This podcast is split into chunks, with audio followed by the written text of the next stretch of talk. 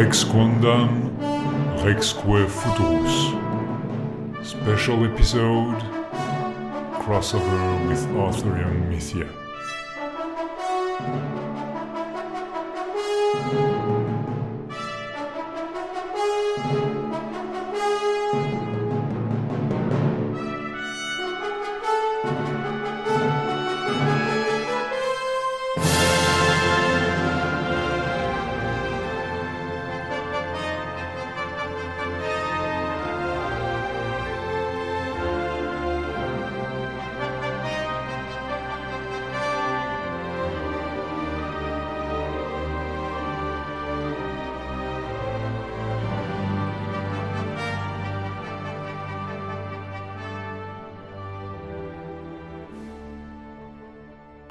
Everyone. Uh, welcome to our first live episode online and our first crossover episode. Hi, Lais. Hi, Antoine. And uh, welcome to our special guest today. Welcome, uh, Le- Dame Leslie. Hello. And welcome, Sir Blackwood. Hi there. You two run the podcast Arthurian Mythia, which, uh, um, are, where, how would you describe your podcast, really? Uh, looking into Arthurian myth in modern media. Well, um, it's a bit more recent media than ours, really. Usually, we tend to concentrate on much earlier stuff. Uh, we usually tr- talk about texts that what lays tend to be uh, at least uh, uh, at least a good six, seven centuries older than uh, contemporary pop culture. Yeah, th- And uh, as uh, I, I'd be remiss if I missed uh, thanking our uh, man on the boards tonight, uh, Jan, uh, who is uh, doing all the technical stuff we need to be talking to you guys live across the oceans and the seas. Hi guys, uh, at- I'm at glad to be here late and at hour. service. Thank you, Jan. thank you, Jan. Thank, you you for for your Uh, thank you for helping me make my mic sound okay. Don't worry, it was mostly doing that. It, we were just assuring itself that it would just work, but past that point, perfect. really a miracle maker. Uh, and to together, we're going to be sort of all chatting about each other's podcasts and chatting about. Well, you, I think you had a little bit of a theme for us in mind, right? I was thinking the importance of, of France in Arthurian uh, media because it's kind of a big deal. We keep bringing it up in our podcast because normally we we assume that things take place in 500 AD and we're like there was no France. Yeah, but a lot of Uh, um, a lot of it actually, you know, went through France at one point or another, and it's maybe a bit tougher to realize when you when you think about it either in, in historical terms or in in media, because a lot of Arthurian media nowadays. Well, tends to be um, English speaking. Uh, There's not as much uh, purchase in the.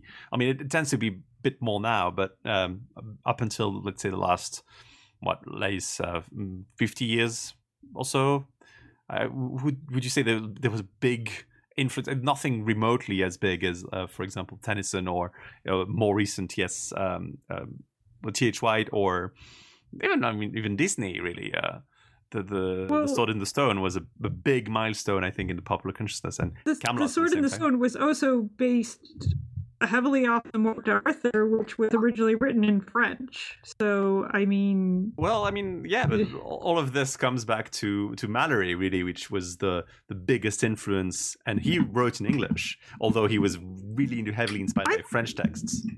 I thought that he wrote in French and Ah. William Caxton. Uh, Set it in Uh, English. We, we wouldn't have any English, way which to is know. why words, which is why words in it are still in French. I mean, he wrote. Um, Malory wrote in the early parts of the 15th century, but he wrote in in what we could say is very late Middle English. He wrote in almost in early modern English. Really, um, it's it's it's tough to read as is, but it's it's still in despite its French title, it's it's decidedly in English, and it's it's a few steps removed from French. But there is a lot of French influence in Malory, and I think he was one of the last, you know, believers in the sort of knightly ideals that were being sort of um, cut to the cut to the bone with with uh, the events of the Hundred Years' War, and he he tried to sort of salvage this maybe courtly French spirit that was slowly disappearing from from England as it was becoming a much more English uh, kingdom as as the kings of England sort of scrambled to, to distinguish themselves from the French, sort of becoming less French as they were fighting with France. Uh, but uh, I don't know if if if it's it's. I'm, I'm not a specialist on Malory really, but the the the the big I think he's the big thing because like after Malory, there's not that, that much in French either, and he sort of becomes the sort of landmark because he managed to synthesize everything. But before Malory, One of the one of the big things about Malory is that William Caxton.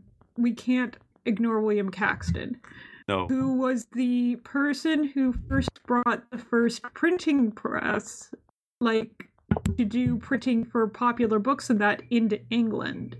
he, he was the one- first. It's- Yeah.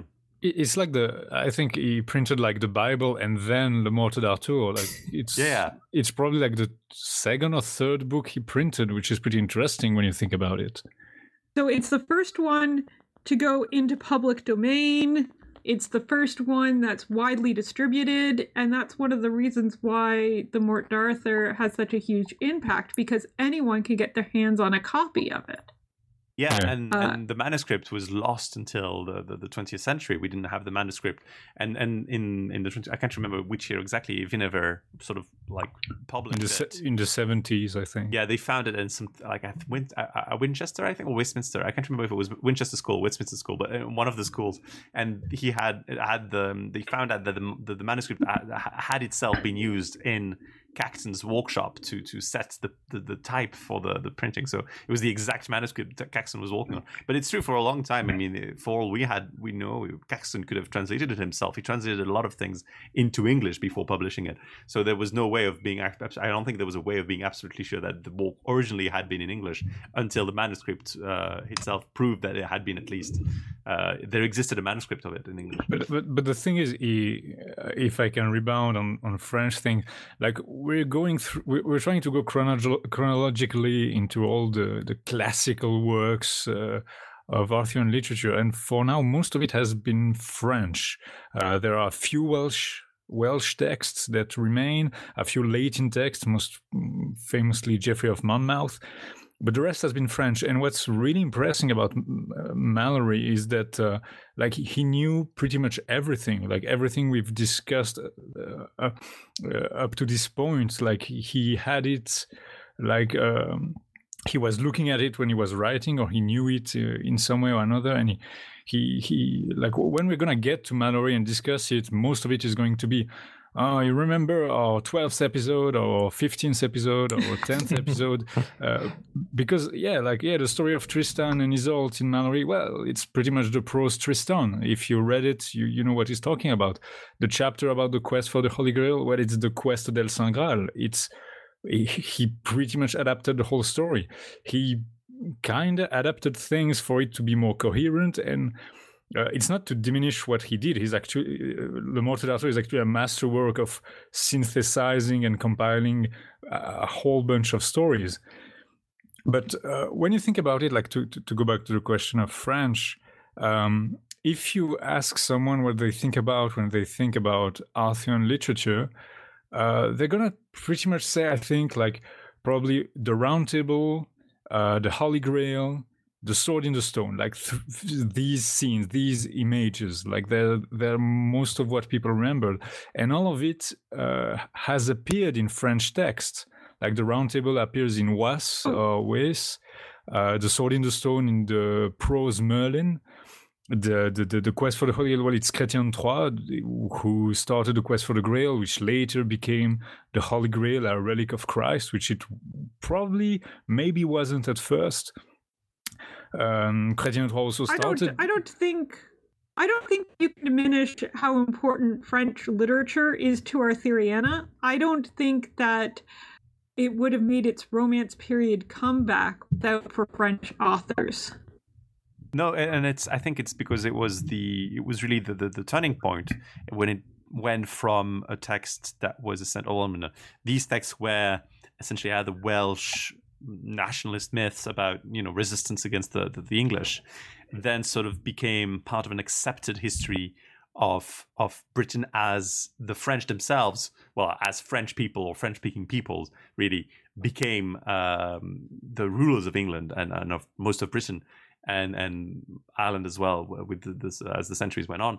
Um, they they really that, that the coming of the, the the Normans and especially the Plantagenet kings really marks the passage of that from you know Welsh legends into accepted British history with Geoffrey of Monmouth, and then immediately afterwards into uh, accepted British history in French and in verse with Wace, and from then on it uh, also was accepted uh, as part of the Tristan mythos and the the Lais Bretons that uh, poets like Marie de France wrote and that's when really it, it, it, hits it big with with Chrétien de Troyes, and that's when it flourishes. I mean, I was reading earlier, uh, reading again something a book that I've read, uh, I've, I've, perused, not read in, in, in full. Um, it's probably the reference if you want in English, if you want to know more about the the French um, Arthurian, um, let's say Arthurian universe. It's the Arthur of the French, it's a volume in the the series called The Arthurian Literature in the Middle Ages, published by the uh, University of Wales Press. Uh, it's a long running series uh, that started with a book on the Arthur of the Welsh, and then you have the Arthur of the English, the Arthur of the Germans, the Arthur of the French. Uh, there's also the Arthur of the Italians of the, uh, in in Spain, and um, and then now is a Celtic Arthur that you know goes beyond even the Welsh. So they, they have a lot of different volumes, and the Arthur of the French really is a good, I think, introduction if you can get your hands on it through your library, or even I think they're not that expensive as far as academic books go. It's a very open introduction, and it, it really made the point that it was this really this this, this turning point for the matter the matter of Britain as it went from being something really of interest only from a historical point of view and it became uh, something you could write stories about, and that would be broadcast and around like Europe. a worldwide, worldwide sensation. Yeah, really, as as the French was translated, or you know, even written in French uh, outside of France. I mean, Rusticien de Pise, uh, Rusticien of Pisa, who was the co-author of, of Marco Polo's uh, Wonders of the of the, the, the, his Wonders of the World, I think it's in English, Les Merveilles du Monde. That was written in French as well, and there was a there was a culture of writing it in French, and then there was a culture of translating it. So the German poets and the Norse uh, poets that trans- transformed really the Arthurian uh, stories into sagas, and then you have Spanish, you have Italian, you have really Welsh yeah. again. It went back to Welsh, and of course. Uh, it had a big legacy in England where it became very popular, especially uh, in the German. later 13th century. German, yeah, There's of course, Parsifal and some some of the works Uh, we've talked about. The Crown, uh, which is work that I'm currently reading through and trying to record myself reading on YouTube. Uh, Du- Du- Is that it? the Crown?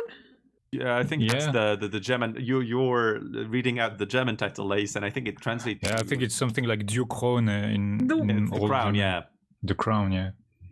it's the the Heinrich uh, Heinrich von den Türlin, I think. Yeah, it's uh, it's where uh, Gawain achieves the Grail.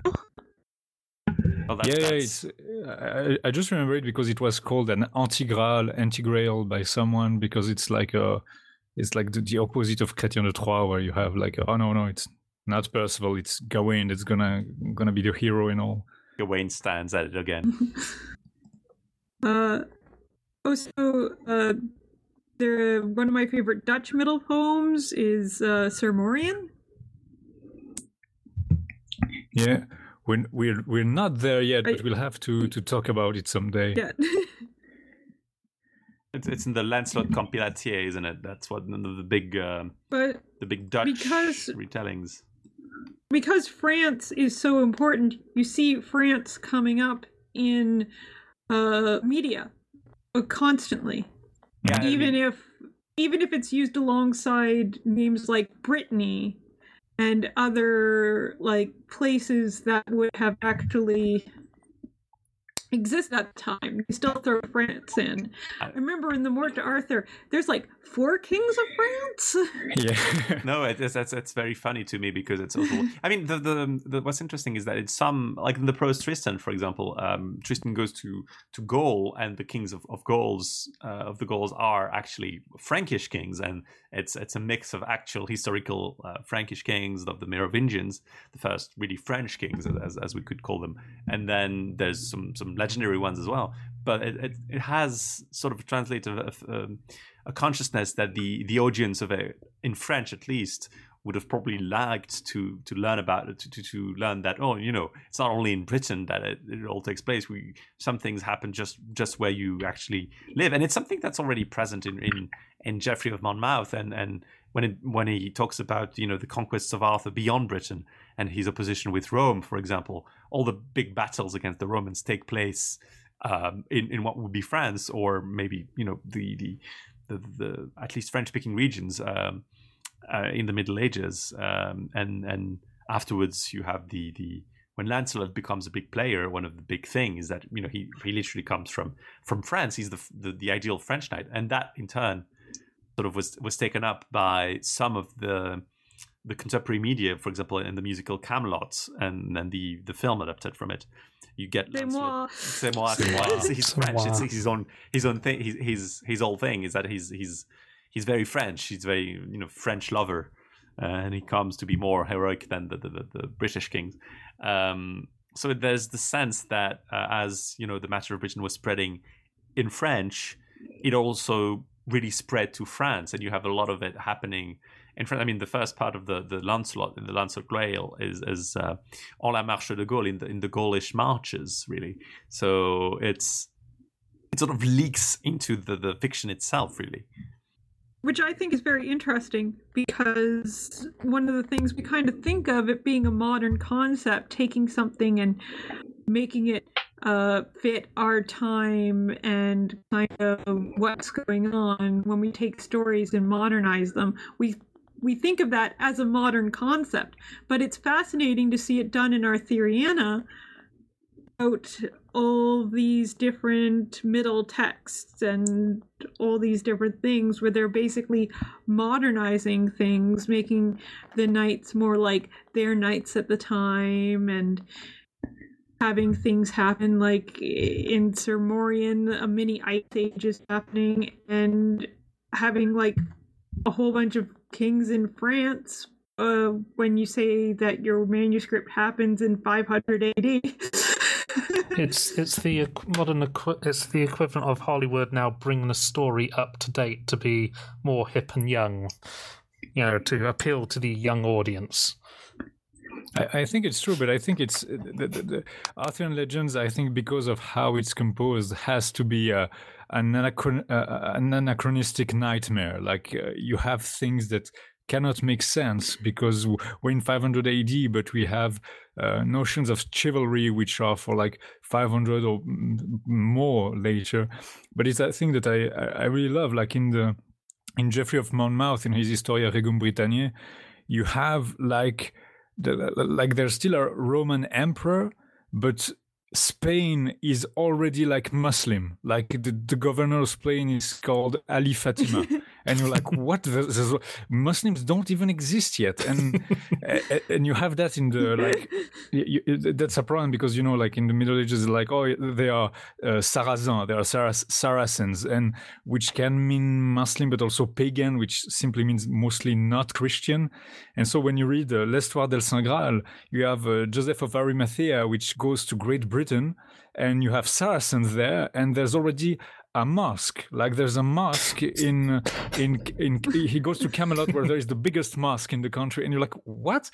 Like there's such a mix, uh, a mix of what is Muslim and pagan that uh, like you- you're supposed to be like a few generations after Christ, but already they're worshiping like an idol of Mahomet. Like it it makes no sense, but it's it's one of the dimensions that I find really really interesting in that like how they constructed a past that they didn't really believe in. Like it, it They're was aware that it's not. It's they were aware that it's not accurate. Have you guys- they're saying? Have you guys run into Sir Palamedes yet? Oh, oh yeah, yeah. We, we we saw his debut in the Prose Tristan, and uh, I've read a bit of. Uh, I've read Malory a bit. Uh, his uh, it's an interesting character, Yeah. I have to say.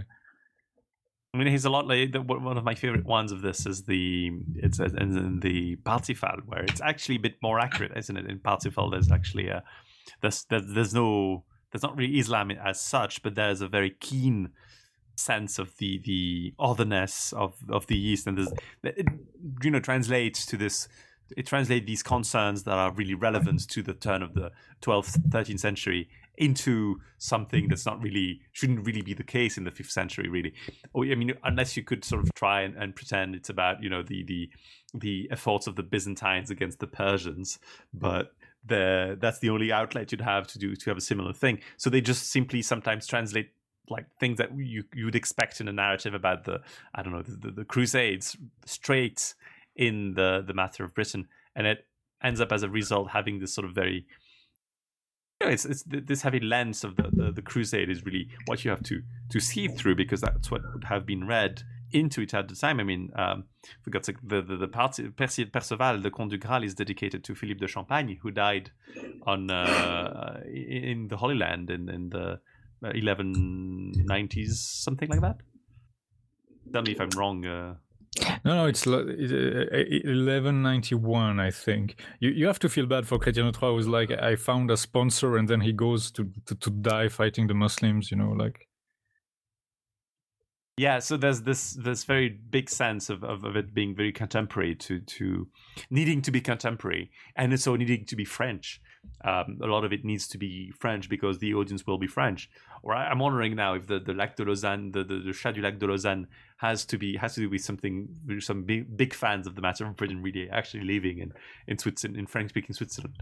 You think that's, and then that's and then also one of the things that we had uh, was during a certain period of time the nobility in britain were also uh, speaking and writing mainly in french i believe sir blackwood you are the history person Yeah, the yeah, they, they, they they spoke a lot of French during probably up to the end of the Hundred Years' War. Then they all switched over to English.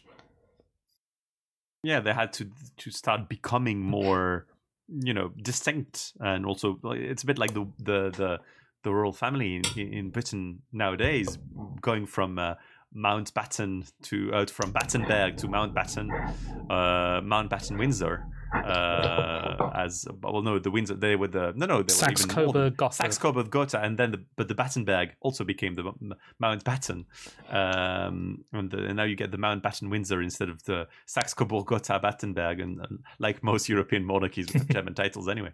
But no, that's what I find interesting about it is the the, the same need back then to become you know authentically english and it translating to you know getting uh, proper literature and adopting it for beyond its original audience because that's also the, the golden age really of the of, of middle english literature the late 14th century early 15th century. That's when you get um, i mean gower you get chaucer you get uh, th- this this really this turn of the and you get of course the Gawain poets with uh, Gawain and the Green Knight, Pearl. Um, you get it's really I mean it starts earlier, but that's when it really becomes something that has you know a wider audience and, and at least a wide, wider audience in the nobility and the, the the aristocracy, which becomes really properly more English.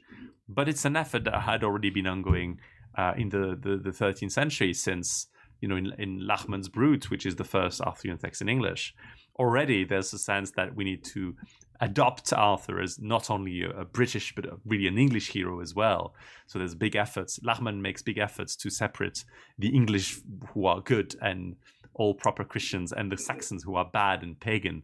and he, in the end, the Saxons are beaten by Arthur, and then more nobler cousins, the Ingles, sort of are allowed to take the place of the Britons because the Britons have become uh, heathens, and so now the English are the legitimate successors of Arthur. and it's it's all it all takes place in this this narrative that you have to really be a proper successor to Arthur to to be able to to to rule. And I think deriving its legitimacy from from Arthur means that you have you have to sort of make Arthur like you in a way.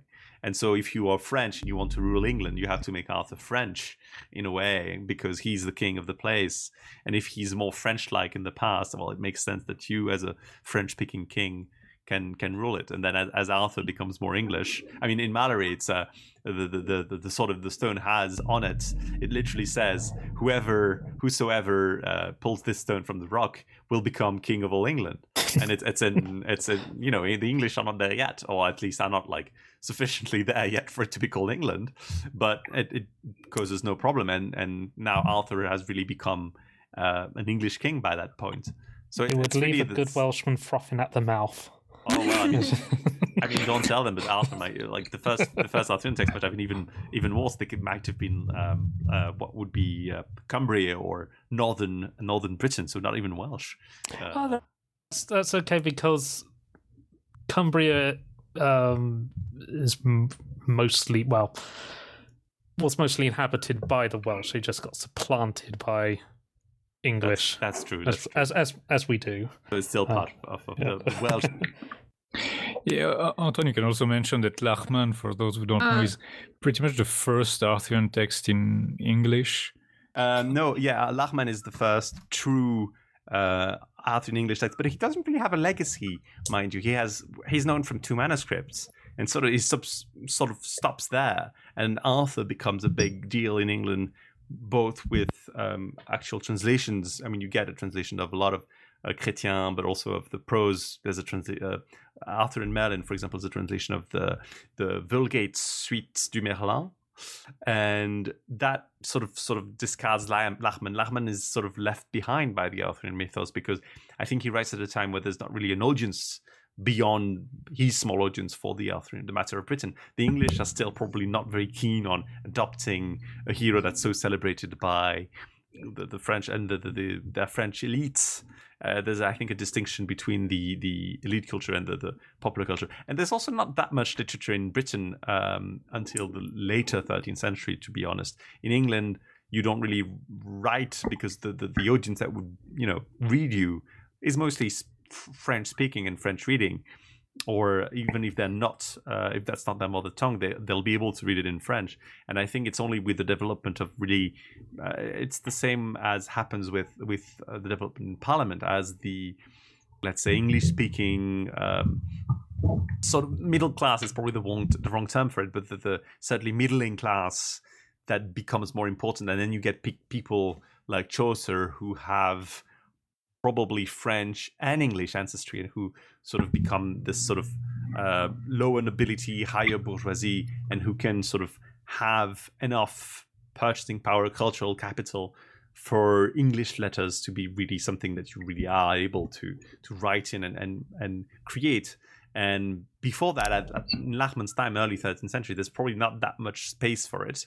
Uh, there's not that many texts written until quite a few decades later. So Layamon doesn't really have an audience, and it's really French translation in English that become. I mean, Layamon is himself translating from Wace, but he's heavily anglicizing it.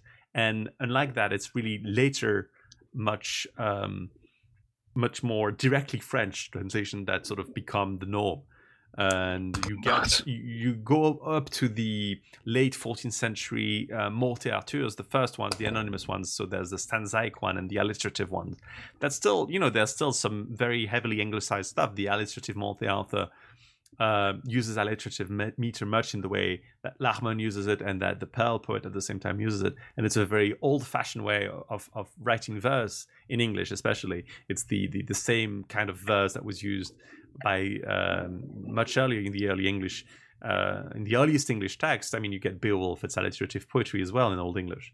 So that's both, it's, it, it still keeps this link to Old England in a way, but it still is heavily influenced by the French text. So the France France sort of disappears because there's a literature in English that becomes big, and that the English can then refer back to. Uh, in, I mean, in the 19th century, when Tennyson is writing his his poems, uh, very with a very nationalistic outlook, uh, he's looking back to Malory. He doesn't need to go beyond that. He doesn't need to get into the nightmare that are the uh, prose French sources on Arthur because Malory has conveniently provided a very streamlined, very clear narrative that doesn't really exist in French. Um, it's, it's Mhm. sort of attempts, but it's also one of the reasons why the Matter of Britain, which is a very heavily French, I mean, there's uh, it's it's still not that you know it's not necessarily that much in the grand scheme of things, especially the verse But I think uh, the in the Arthur of the French they sort of uh, lay the number out of uh, about 500 manuscripts of uh, Arthurian matter in French, of which 50 also contain verse and 450 contain prose. So it's really a success Ooh. story from a publishing point of view. Uh, but the, the, the, the prose bits are only like a couple, a couple, three, uh, like the most of it is the prose Tristan and the Vulgate and it's, it's, the, the, the Lancelot Grail and its continuations and the prose Vulgate. And then you get a few texts in French and French prose, like um, Perlesvaus, for example, or Guiron le Courtois, or Palamedes, in, indeed. But then the the the sort of, like, they they say about 69 excluding was excluding about 69 verse french texts so there are a lot more of them especially in the 13th century but they're less popular they're less copied but at any rate there's a lot of french texts in Antoine, we, we talk we talk so much as usual, but uh, maybe we. no no but i, I wanted to make the point that i mean despite the french uh, influence our english speaking guests have sort of the preeminence because in the 19th century for all that uh, quantity of, of matter in, in the middle ages it sort of becomes lost really and Malory offers really the best way of going forward But I, I Well, wanted to I ask. mean, uh, really, we're looking at more modern things and then trying to figure out where they came from. And uh, our podcast for us is a bit more of a hobby than for you guys. Oh it- it's also a hobby for us I'm, I'm more that. than happy to sit here and listen to you guys talk. Uh, I, I wanted to I wanted to ask you because uh, you you're very much more up to date as to what is currently done in Arthurian literature than us when we we have a, an interest in it, a passing interest. But for example, I've I have not read modern novels in years. So when you you, you said that France was a prominent uh, something that came up a lot, I was a bit. Uh, uh, except for like yeah lancelot is the french guy i was not so sure what you were talking about so i wondered if you could maybe um, if, if you had any examples in mind uh, maybe it could be interesting what comes to mind immediately is the Sword of Lancelot, where they have things set up. They talk about Brittany being across the sea, and then all of a sudden, France exists. okay And it's like, France exists. France is there. It's it's a thing now. It's here. they have like the Yeah, modern french and- flag yeah. one of the things is is that uh yeah yeah it's the Eiffel Tower and everything is no it, it's just that it gets mentioned uh, a lot in a lot of things like the Mort Arthur movies mention France a lot particularly kind of the older films like um for example you do have uh Camelot the musical. yeah, Yeah. with the the fam- famous c'est song that we were referring to C'est earlier. moi. If you, if you want to go for an even more outrageous um, French usage, it's uh, you'd go to Monty Python and the Holy Grail, where the where you have French inexplicably appear in, in England for some reason. well, it, that's that's the joke It because is the they joke. show up in so many they show up in so many texts and that. The the really interesting thing about Monty Python is that it seems so much like a parody of Excalibur, like the 1980s movie Excalibur. But Excalibur hadn't come out yet. It's the contrary like it's excalibur that's a serious version of monty python's yeah, exactly. That I'm almost certain the writers looked at Monty Python and thought, "Yeah, let's do a serious version of this." That, that's might, might have been because uh, we talked about it a bit when, when we did our episode on Excalibur. Or Excalibur originally started as an attempt to adapt uh, Lord of the Rings. It was meant to be a Lord of the Rings adaptation originally. With the Beatles? Uh, I mean, N- no, not this I think. That's that's not the one. That's a, a later one. but you can go and read the script. The script that was meant for the the movie, uh, the adaptation by Boorman of the Lord of the Rings was is, is online somewhere. I think Laïs read it. yeah yeah it's, it's Oh wow! it's- I I didn't do that much. I just read like a whole bunch of web pages. But it's, it's true. So maybe they when they were retooling, it was like, well. I mean, we need something medieval. Monty Python was hit it big with with Holy Holy Grail. Eh, you know, might might just be the thing we need. but the the um, what what you the point you were making was about the f- French influence. I think is also very relevant because France, you know, for better for, for worse, as you know, just always there, uh, and it's always a, a sort of the, the battlefield uh, of Europe in many ways. And you get two world wars that are in large part fought in France. Uh, the 20th century had a lot of, of you know its its share of difficult relationship between between England and, and Britain and, and uh, United Kingdom and France.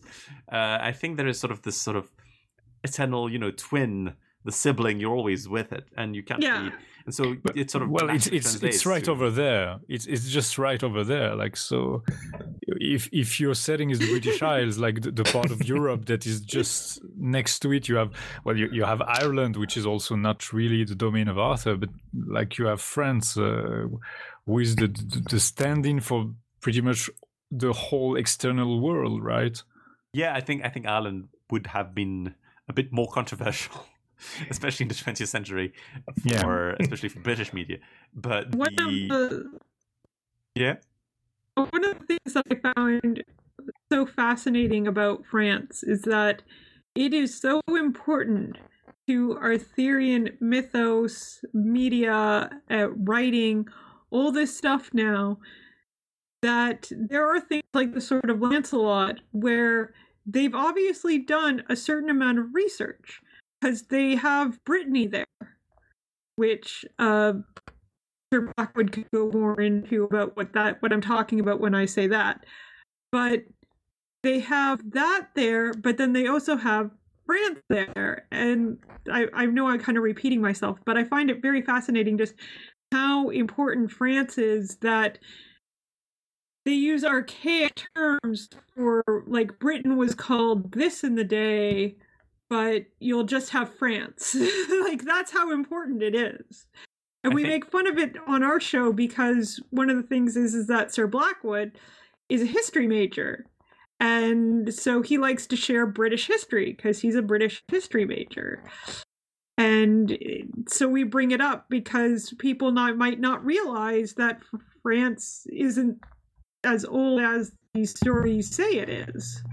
But it's very influential on Arthuriana. I think uh, the funny thing, I think we can we can just maybe go to break soon to just take a little breather. But I think the the main um, key takeaway here is that there's this sort of very big tendency to want to to presentize really to make Arthur relevant, whether it is to 13th, 14th, 15th century readers or to 20th, 21st century readers or watchers of of, of uh, Arthurian media. And I think the, the shortcuts to that is this anachronism. And it's something that's really there in every form of historical media beyond maybe things that happened in the 19th, 20th century. You tend to have to always go back and sort of make it relevant to your audience. And that always goes through some level of um, making it relevant to your contemporary interest. Even if it's something that's very, very accurate, very, very historical, you'll want to have something that makes it, you know, griping for the reader. And sometimes it goes through, for example, morality being different or your hero having sort of forward thinking methods. That's already an anachronism in itself. But with the matter of Britain, it's something much more pervasive. It's like you're building Britain, the mythical Britain you're talking about, just there in the halfway between the present and the future. And for that to work, you need to really commit to, both being very much there. So you need to both have this very uh, mythical uh, relationship between like Britain and Rome, for example. You need to have Roman emperors, and you need to have Christ there, and you have to have like the apparition of the angels, and you, go, you need to go to I don't know to the, the castle that was founded by Abraham in, in in things like that. And then at the same time, you need to make it very uh, very relevant to your interest. So you need to have things that are almost contemporary, and you need to have almost stand-ins. I mean, a Chrétien might have written the Lancelot because uh, his his patron uh, the, the, the was it Mary of Champagne, uh, Laïs? yeah yeah yeah The the first the one who he wrote Lancelot for. Uh, Mary of Champagne was the one he wrote um, the, the the Lancelot for. Philippe de Flandre or Philippe d'Alsace was the one he wrote the Percival before. I I, I think I interpreted them, but he she might have had um, an, an adulterous relationship with uh, one of her noble men, and that might have motivated, at, at least according to some scholars, the writing of the the, the Lancelot Grail, uh, the the Lancelot de Chevalier à la Charrette, not the Lancelot Grail, sorry. So that might have had some influence there, and I think this is an ongoing process even today. You know, you you you make Arthur uh, relevant to the modern day era, and you have to have him in a Henley. Uh, with sort of a, a sheepskin jacket, if you're if you're Guy Ritchie in, in uh, 21st century Britain.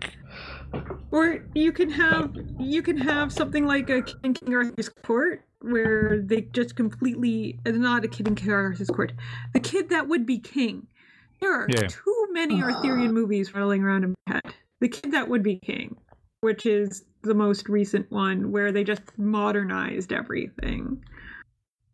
I I feel like I cut off Sir Blackwood there. No, I, I was I was just about to say half the movies rolling around your head are based on Connecticut Yankee. Half the movies out there are based off Connecticut Yankee. It's not my fault. I think Mark Twain's influence is is maybe a bit underestimated in the French speaking world. I think it's something that that was uh, pointed out by William Blanc in the book in his book about uh, the the uh, he this French writer wrote a book called Le Roi Arthur, un mythe contemporain, so a contemporary uh, contemporary myth. And for him, one of the big points is really Mark Twain's uh, Connecticut Yankee as as a translation of of the King Arthur uh, image and, and mythos in, in something to something relevant uh, to the the modern reader. Uh, I, I want to sort of take a little uh, break uh, to to let us catch our breath, and I, I want to go to what is probably the one of the earlier examples of this sort of reinterpretation of Arthur into something relevant. It's um, this little musical break is from the opera, the semi-opera King Arthur, written by Henry Purcell in the late 17th century. Uh, it's going to be the interpretation of William Christie and Les Arts Florissants and uh, play us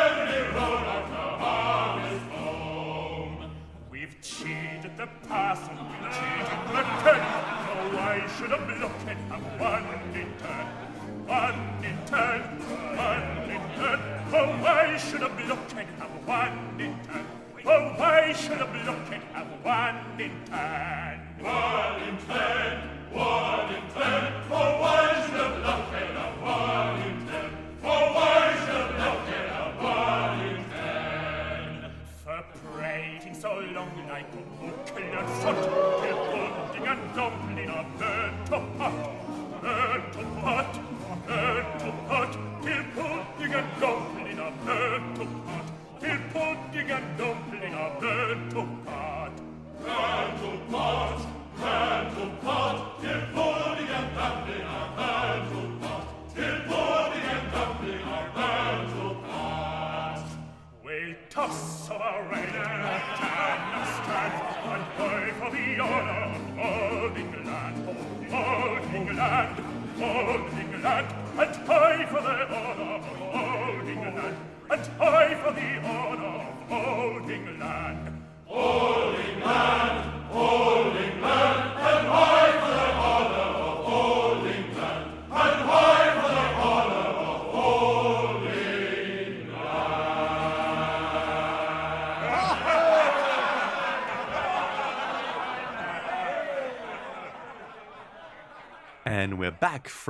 an aria from the semi-opera by Purcell, King Arthur.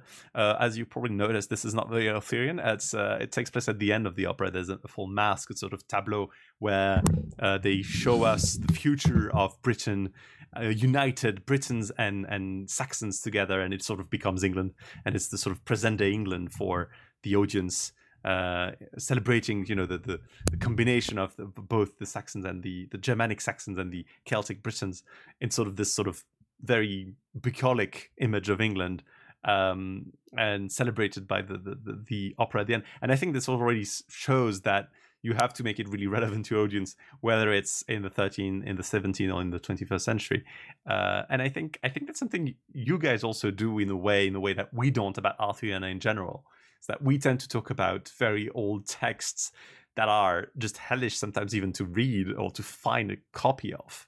And you guys have probably the most approachable way of doing it because you don't talk about the matter of Britain or Arthuriana using medieval text or medieval media at least, and you just do it with something that people can actually watch or read or ac- at least access reasonably uh, easily. It's a lot easier to talk about Guy Ritchie's Arthur owning a brothel than it is to, than talking about anything in Malory. Um, I think that I mentioned quite often that one of my favorite uh, modern interpretations of A Morte d'Arthur is Arthur Dies at the End, which is available on Amazon. Uh, I'm not sponsored. I just, I just really like it because I remember trying to read The Morte d'Arthur, and I thought that I had been missing things or I had been going insane because there were bits like Tristram just there's this point where there's this woman begging for her life and Tristram just cuts her head off and is like, "What? What's next?" And I'm like, "Did that happen? Did, is this a fever dream?" And so Arthur dies at the end is somebody going through reading the Mort Arthur, telling you what happens, and confirming that yes, you read that correctly. Yeah, there's, a lot to take in because yeah, the, the Mort Arthur is very, very long. Like he basically took like, like one of the things that spot up when we when we discovered the manuscript was oh maybe he wasn't willing to make this very long book. Like maybe he was planning to do like seven different stories, but it became one huge book which became the reference. And so every modern treatment in comparison is a bit uh, has to have a simpler story i think. Like uh, maybe you'll you'll disagree but most modern movies like they have like a plot that is one plot line from beginning to end. You don't have this big fresco of uh, of everything at once right? Yeah, they well, uh, they're having to work to a obviously one there's a budget involved and two there's a time frame. So they got maybe an ninety minutes to two and a half hours to tell a story. So they obviously can't take Malory's work and throw it all inside that time. Although Excalibur really attempts to do that. it's, Um, it's it- it's a good synthesis i think like Yes. they I, I I really wish I had done better at French in school. Unfortunately, they decided to try and teach me when I was 12. yeah, For well, some unknown reason, they thought that would be good, and I just was not able to pick it up. Yeah, we have we have probably the same problem here with German, uh, where everybody's taught it at school, but uh, doesn't really pick it up uh, until you go like uh, unless you, if you go into the army, like uh, which is oblig- obligate mandatory, you have to pretty much learn Swiss German, which is when you kind of catch up if if you do it. But you know, it's it's old French, so we read translations too. Like we we're not scholars of old French uh, either. But it's true that yeah, translating old French into French is it's it's easier to see what the text was uh, at the beginning. I think Old French is considerably easier than Old English for French speakers nowadays. Oh well, well, yeah. Old English is basically a completely different language. It's uh, probably more closely related to Frisian than it is modern English, because Yeah. modern English has got so much has been adapted so much using Norman French, and it's through Middle English and into modern English, and then has also picked up a whole bunch of words from. Um, Celtic languages and across the world, it's a bit it's a bit of a mongrel language, modern English. and and all languages in a way. But the the well, yeah, what I was trying to to get at was that despite it being considerably easier, we still really heavily rely on translation, and sometimes even translations in English.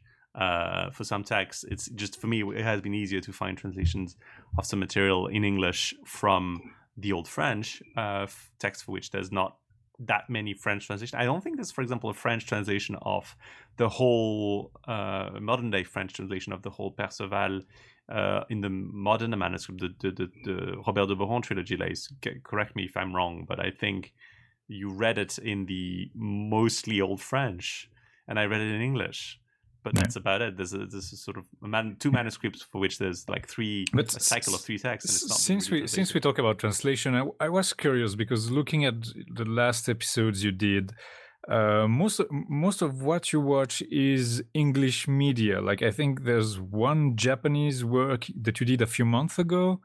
Uh, do you uh, you don't see much uh, Arthurian things made outside of uh, uh, English Yeah.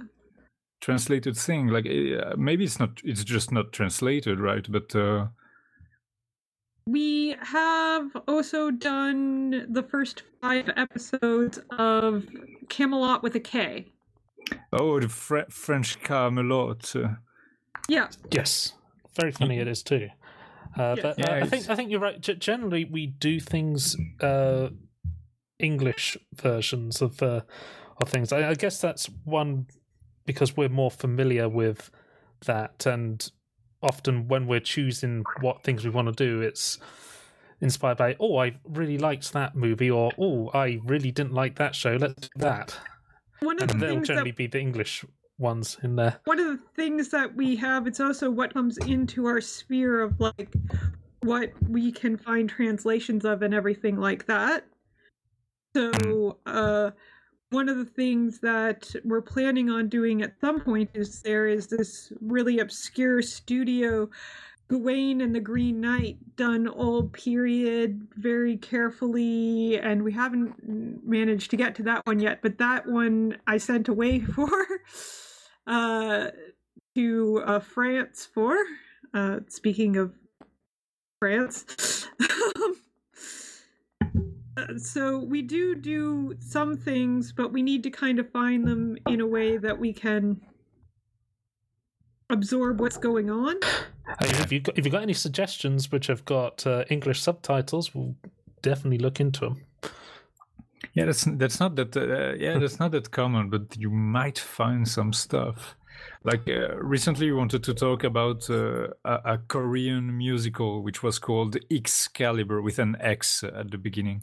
Uh, Excalibur, which uh, is a pretty was was a pretty big hit in South Korea, but like uh, unless they they- get out a, a- a version that that has English subtitles, like we, you can't really talk about it, right? No, I'm afraid my Korean's a little bit rusty. Um, I I do know people who are Korean, but I think that they'd probably dislike me going, What are they saying now?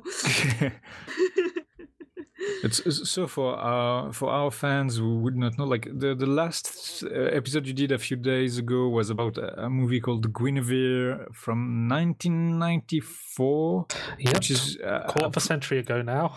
yeah, oh, the, the, oh, uh, which is a pretty a pretty Mist of Avalon take on the whole mythos with uh, uh, let's say female centered cults and the goddess, etc.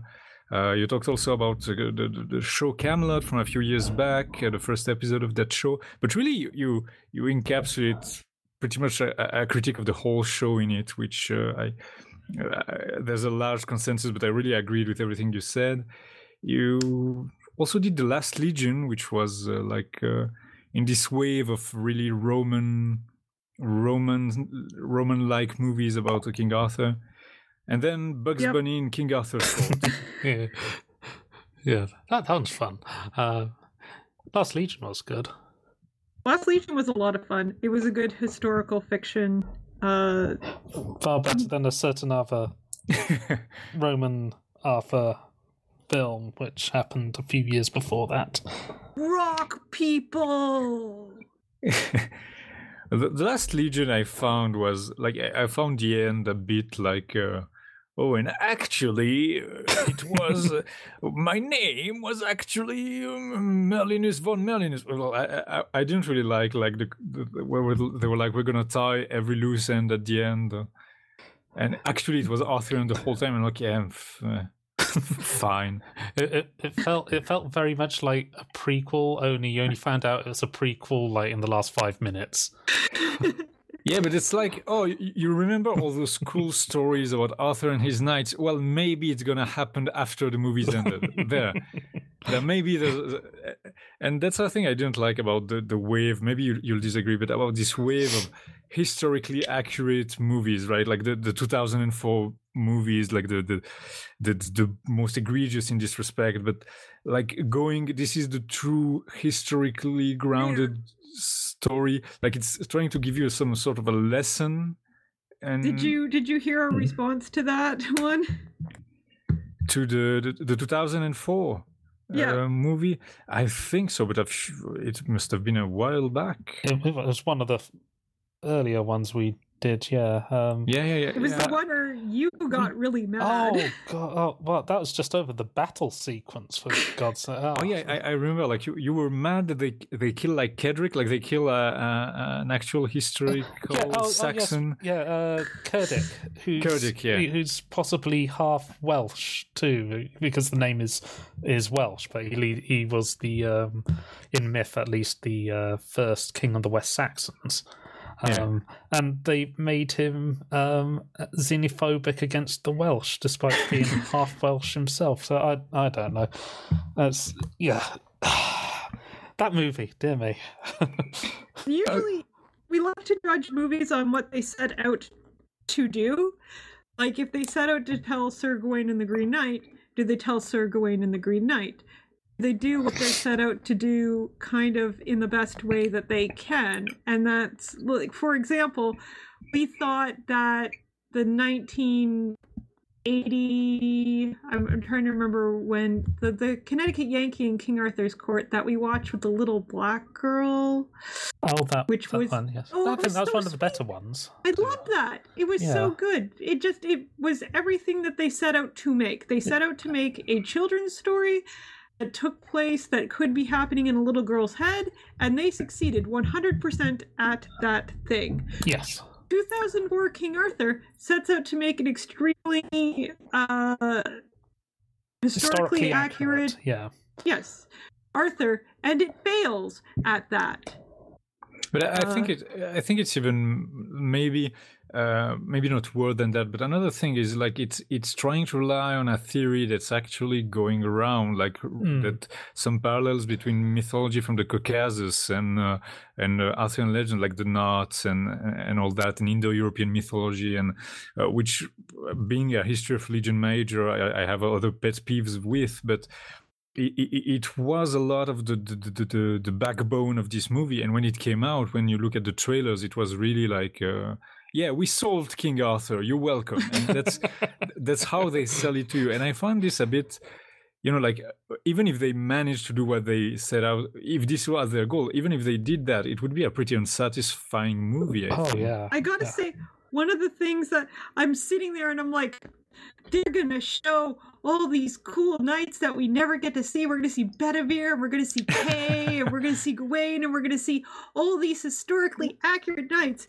And then they bring in their narrator, and it's Lancelot, and I'm like, Lancelot. Uh, uh, I, I think it's it's a thing like maybe you can talk about what what uh, makes you like or dislike a movie and uh, uh, and all that. But I think one thing that comes up a lot uh, when you talk about these movies is. Uh, how they do treat the knights. Because if you like the literature and the, the, the, the written stories generally uh, they are sto- uh, how to how do you put it? Like uh, stories about a cast of characters. Like you have this band of knights but when you go to the big screen the movies uh, you have to cut down the script a bit so you have like maybe three knights. And the other the, the- Yeah. they don't have names. And this is something that i find a bit frustrating though. So maybe you wanted to talk about uh, about that because i thought it came up a lot in very different context when you talked about it Yeah, for for me, it is quite frustrating. I do I do like the all the Knights of the Round Table, and I want to see them realised on either the big screen or on TV or some form. And most of them, if you're doing a movie, a lot of them will just be reduced to a sort of character type. yeah Um, I mean, they're Lance- fade Lancelot completely will- into the background. yeah, or yeah, they'll just disappear into the background. Uh, Lancelot will often get some good characterization because he's Lancelot, but you might have a few others, and they've mentioned, oh, there's Kay, there's Dagonet, there, there's Bedivere. They'll get a line in there at some point during the thing, and then they'll be decapitated in battle, and that's it. Uh, that's their character done. That's a- but these characters are so much more interesting than that. Could you do focus on them. I'm And just that- waiting. I'm just waiting for someone to actually like do a King Arthur like they do the Marvel universe and have like one Uh, night having uh, an adventure and it's this big thing and then at the end a guy comes riding up and goes King Arthur That's- wants you. wasn't wasn't that the plan originally for the Guy Ritchie movie? Oh, when they that- That was was the plan for Guy Ritchie, so I was really excited, and then I was not. See, but that's that's the thing. There's there's two ways to judge a film. I'm finding when doing this doing the podcast is that how does it relate to our Arthurian myth, and how entertaining is it? How how well does it stand up And just as is a it form? the sword of the valiant? Oh, don't don't. don't. Like, Should I explain the sword of the valiant before we go um, on? Yeah, you can, you can if you wish. So there's this movie called Sword of the Valiant. It was supposed to be the Green Gawain and the Green Knight, but Gawain looks like He-Man, and the Green Knight is a Sean Connery whose breastplate is cut out so his nipples are showing. Okay, that sounds really good now that you mention it. Oh, that, that, that's that, those are the highlights. His nipples. And- Um, and and there are things that happen in it like Bertilak is in there but he's not actually Sean Connery and there's there's like crazy moments like Morgan Le Fay shows up and turns into a frog for no reason and then Connery smashes her and is like nobody tells the Green Knight what to do and I'm like oh hey and Gawain ends up with Leoness, and nothing nothing makes any sense. Yeah. But I, I, I think like I, I pretty much never judge a, a movie or a book or anything like as it's faithful to Arthurian literature. Like because the point is not how much homework you've done. You know, like it's like if you tell a good story, it's a good story. But I think that sometimes, th- like you said, things change for no reason, like for no discernible reason. You have a thing that seems pretty well established and part of the the canon or something, and it's turned on its head and you're like you don't understand why it was made because it doesn't like make the story any better and that's the thing that i find frustrating right like well, for uh, example, why would anyone ever make Kay boring?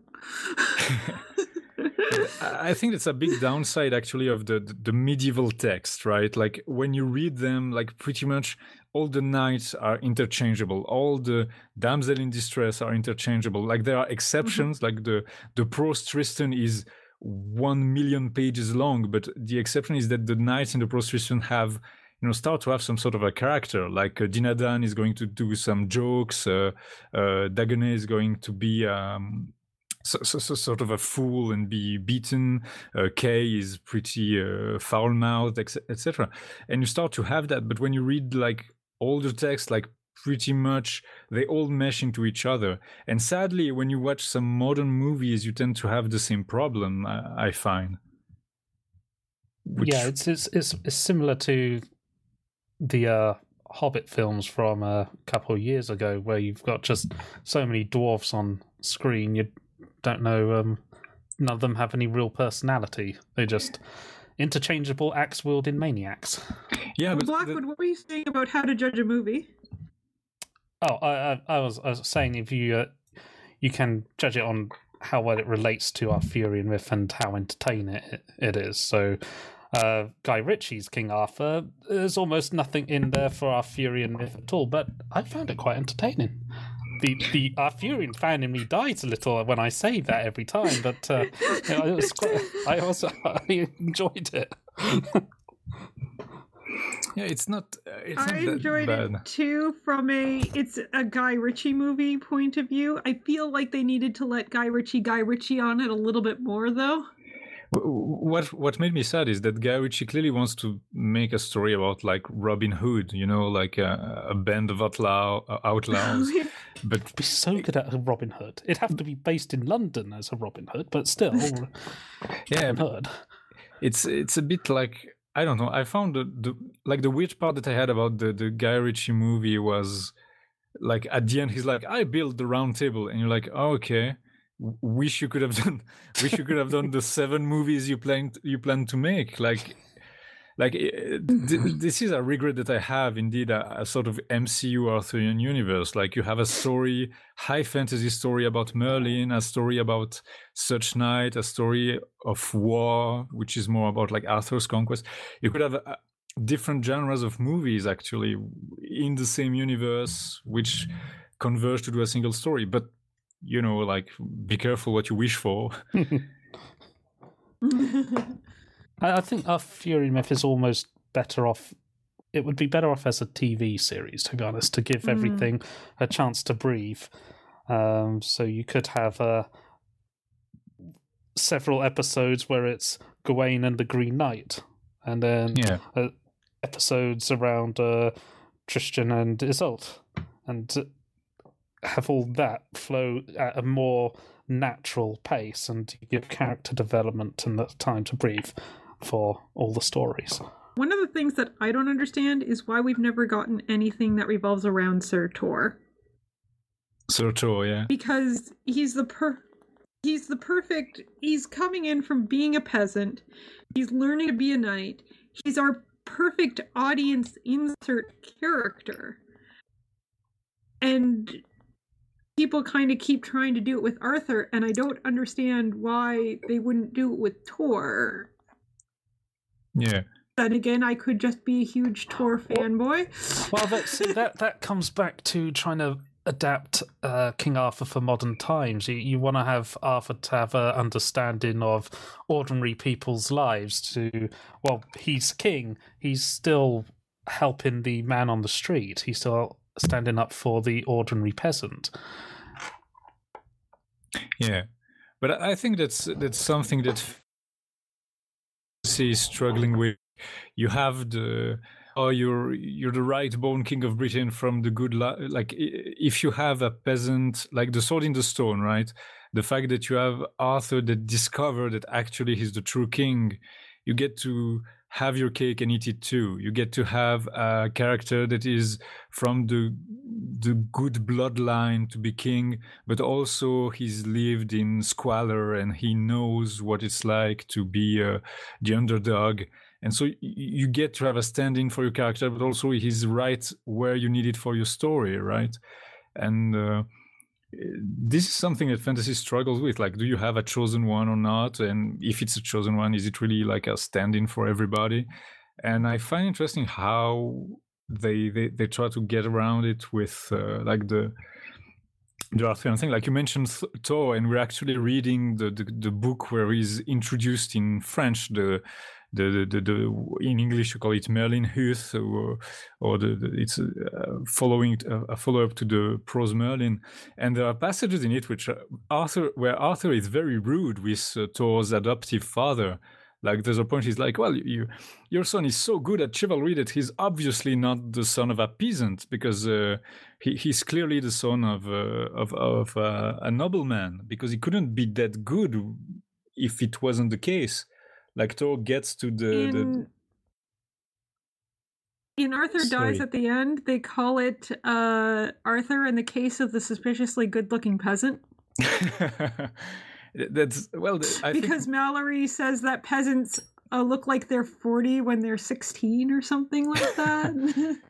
That, but but that's pretty much it. Like uh, like Arthur pretty is close to calling his uh, tell his father uh, that he's a, a liar, right? Like uh, you should like he, he brings Tor to the to the court, and Tor is like, I want to be a knight, and everybody's like, well, this is weird. A peasant shouldn't be shouldn't want to be a knight, so you must have knight's blood somewhere in there.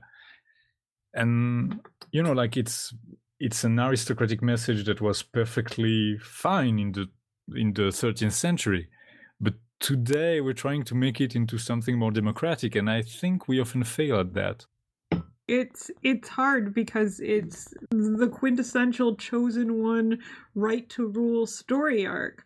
We still Mhm. love it. well Like i I think think that no, I'm just gonna say I think that's the big thing. So yeah yeah but, well it's it's- it- problematic, but we all love it. we're, we're gonna see how, like, for example, I think that, uh, like, for example, Star Wars with their last trilogy tries to to to to to address that in to some degree, right? Like, you have Luke, which is pretty much the same thing. Like, he's raised as a, a peasant, but he discovers he's from a prestigious bloodline of of uh, laser knights, uh, of space laser knights, uh, and then he ha- He's can, given his father's sword. he's literally giving his father's sword, and like you- you're like, yeah, this this is pretty much the same thing, but since he has a, an humble beginning, you can stand in in his shoes. And in the last movie, they try to somewhat uh, reverse engineer this, where they're like, well, maybe there are some other, there are important people in the galaxy who aren't from the same two families, you know, like they, they're trying to to correct that with like, oh, Rey's origin, she doesn't have, like maybe they will retcon everything in the last movie and screw it up. I, I don't know, but Who knows? Uh, who knows? Probably, Who probably. knows? I just know do. I'm going to be there opening night. Uh, it's the same thing. They they got us. um, like uh, w- one thing that I I'm I regret not being more in touch with is the let's say the. The, the, an aspect of Arthurian literature and legend that caught up with the rest of literature in the internet, or maybe the other way around, the rest of literature with the internet caught up with Arthurian literature, which is fan fiction. Like, uh, I th- it's really weird to see people doing Arthurian literature fan fiction because pretty much everything in it is already fan fiction to some degree. You know, like yeah. it's, Yes.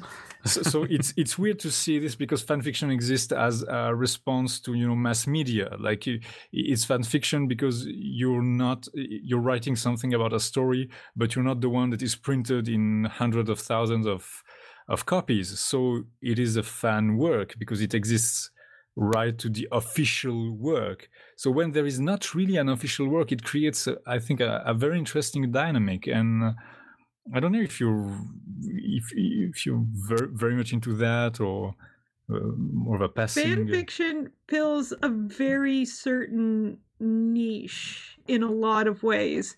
It it could be for example, you might put up on a fan fiction website all of the nights working in a coffee shop where Arthur's the owner and Kay's the manager and just deal with their day-to-day life having to serve coffee and have it be relaxing and fun and have your favorite knights in there but never be that something that you would want published Yeah. um, or you could write uh, fan fiction because you want to write every day that is about Guinevere being a magical girl along with some of the other canonical Arthurian ladies, and I would never ever do that. I'm not currently doing that. And you would publish that as fan fiction, not as literature, because that kind of thing fits the fan fiction kind of niche. You're going to get people who are just reading that kind of thing as junk food, as kind of like there's there's certain fan fiction is its own genre of writing mm-hmm. and i feel like the people who are publishing their stuff as fan fiction aren't publishing their stuff in a way that you would want to publish as a proper novel All right. So, so like if we look at go ahead Yeah, so, sorry. Yeah, you, you, you, so you're saying it's not just like for most works, it would be like, well, I'm not going to publish this because, well, this is copyright infringement. But like you're saying, because of the codes of fan fiction and how it's presented, it's uh, it's uh, you have a very limited subset of people that would want to read it anyway. So it stays confidential in this uh, by by nature. You're saying. also you're judged by different kind of standards when you have something that's fan fiction people are coming to fan fiction looking to have Sir Kay and Sir Bedivere trying to go on a date, but getting interrupted by everything going wrong and having to run off and fix it. That's what you're looking for. In a novel, you're probably looking for something a little bit more serious. Right, right. So you you get to have like things that are purely character moments, but not you, you don't have to build a, a, a very complex frame around it, and you can just have the pure, the pure, yeah, what you're interested in distilled to its uh, its essence. Yeah. Also, you can just continuously write a fan fiction as kind of the ideas pop into your head, and you don't have to have an overarching idea of where the story is going. You don't also have to edit edit it multiple, multiple, multiple times to try and get it ready Ugh. to publish the- at some point. Th- There are people who are very like invested in their fat fiction too, and do like m- m- master plans of uh, uh, fifty chapters, and uh, that are very organized and very uh, like. My boyfriend is doing fan fiction, and he's doing like uh, like some work that I think could be like which there could be like serious published work if it wasn't like actually a fanfic of something that existed. So, but I would say those people should consider self-publishing, like if they're in the Arthurian milieu. milieu. Yeah. Milieu. yeah, yeah, yeah. because someone out there published a novel called Arthur Takes Wimbley. Wimbley. Where Arthur is a It's a book that. Yeah. Yeah. okay. Okay. Like, I, I'm trying to remember it. I only, I only uh, got it off Amazon because it was free at the time. I was like, some April Fool's Day, we will record with this because it's free. And, you know, there are so many ways to publish nowadays. I feel like if you are writing something like Arthuriana and it's not in a fanfic kind of format, you should think about trying to get it into print. But at the same time, some people might not be comfortable with trying to get things into print. They just want to write for fun. Yeah. Or, like, they might be writing in order to, uh, not so much for fun, but in order to flex their muscles. And it's a lot easier to flex your muscles with a universe that already exists rather Mhm. than spending all this time making one up. And then maybe you find out your idea didn't work. Yeah, it's less it's less involving of you as a person to just pick up like you're gonna do a, a Mordred slash Galad fan fiction because there are characters to which you can attribute you- can predict their reactions and affects in a certain context, so they're pretty easy to write with. Uh, and then yeah, you can yeah the, the, the idea I of mean- flexing. You have an idea for a buddy cop thing. You make them Mordred and Galahad and have them have a great romance on the side, you know? It's.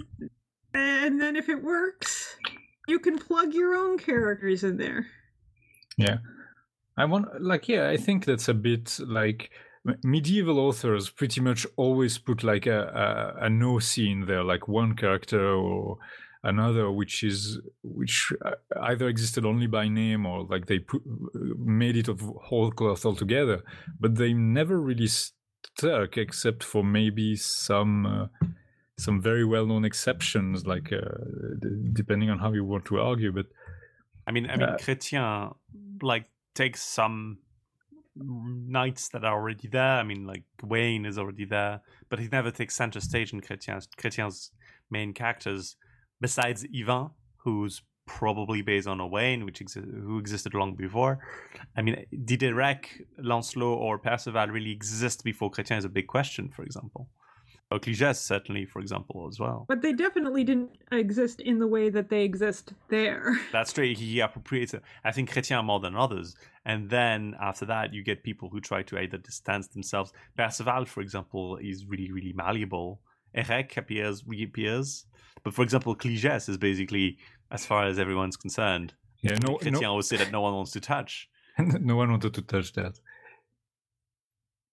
I mean, I think there's there's some interesting bits. For example, we recently did an episode about um, Mérogis de Port-Léger, or Port-Léger, uh, and he appears in another uh, Arthurian text, probably by the same author, who's called who we suppose is called Raoul de Houdenc, Houdenc. And the other in the other one, uh, which is uh, the title escapes me at, at the moment, Lace. La Vengeance La Vengeance Raguidel, that's the thing. And he's just mentioned, and there's a tournament mentioned, but it's really brief. He just appears as if, oh, you know, I'm going to do a callback to another night. And he appears only in these two walks. So he's not really relevant to other. Um, One of members the of the- things that Malory loved to do was uh whenever he introduced a character like that, he would say, and the book says The and book as says. the book says, and then introduce a character that, from what we can tell, has never been introduced before. Like he's calling back to some other work, which is really very funny. But that's true that when I, I peruse like fanfics of Arthurian literature now, I I see very few people trying to insert their own characters. It somewhat feels weird, I think, to do to do that in that context. You know, like generally you take your favorite characters, but you're not gonna like. I think making up a knight is not necessarily what you think. Uh, Because you think that first. people would do that less than in contemporary media, for example? Like if they write, I don't know, an Inception fanfic, they're more likely, or Harry Potter fanfic. I think it also depends that some some universes lend themselves more easily to OCs. Like I mean, Harry Potter, for example, makes it really really easy to just make on your own character, and you sort of can find out things about them by saying, "Oh, they're a Gryffindor, or they're a Slytherin," and then they they like this teacher and they don't like this teacher, and they went to school with so and so, and they're friends with. Whereas I don't know, Inception, for example, would make it a bit harder to make your own OC, uh, as opposed to to that. And you'd think that the Matter of Britain sort of would fit in the sense that you don't really need OCs anyway, because they're less Yeah. well defined. I think that the place where you run into OCs a lot more is in actual like uh proper published media like proper published books where they decide to Oh. make up a new night or television shows like how in BBC we got Sir Leon and how in Guy Ritchie's King Arthur we got Sir George And of course, Goose Fat Bill. Goose Fat Bill, uh, Sir William. Y- yes, Uh. so, so William Goose Fat Bill, yes. Yeah, so we get characters like that.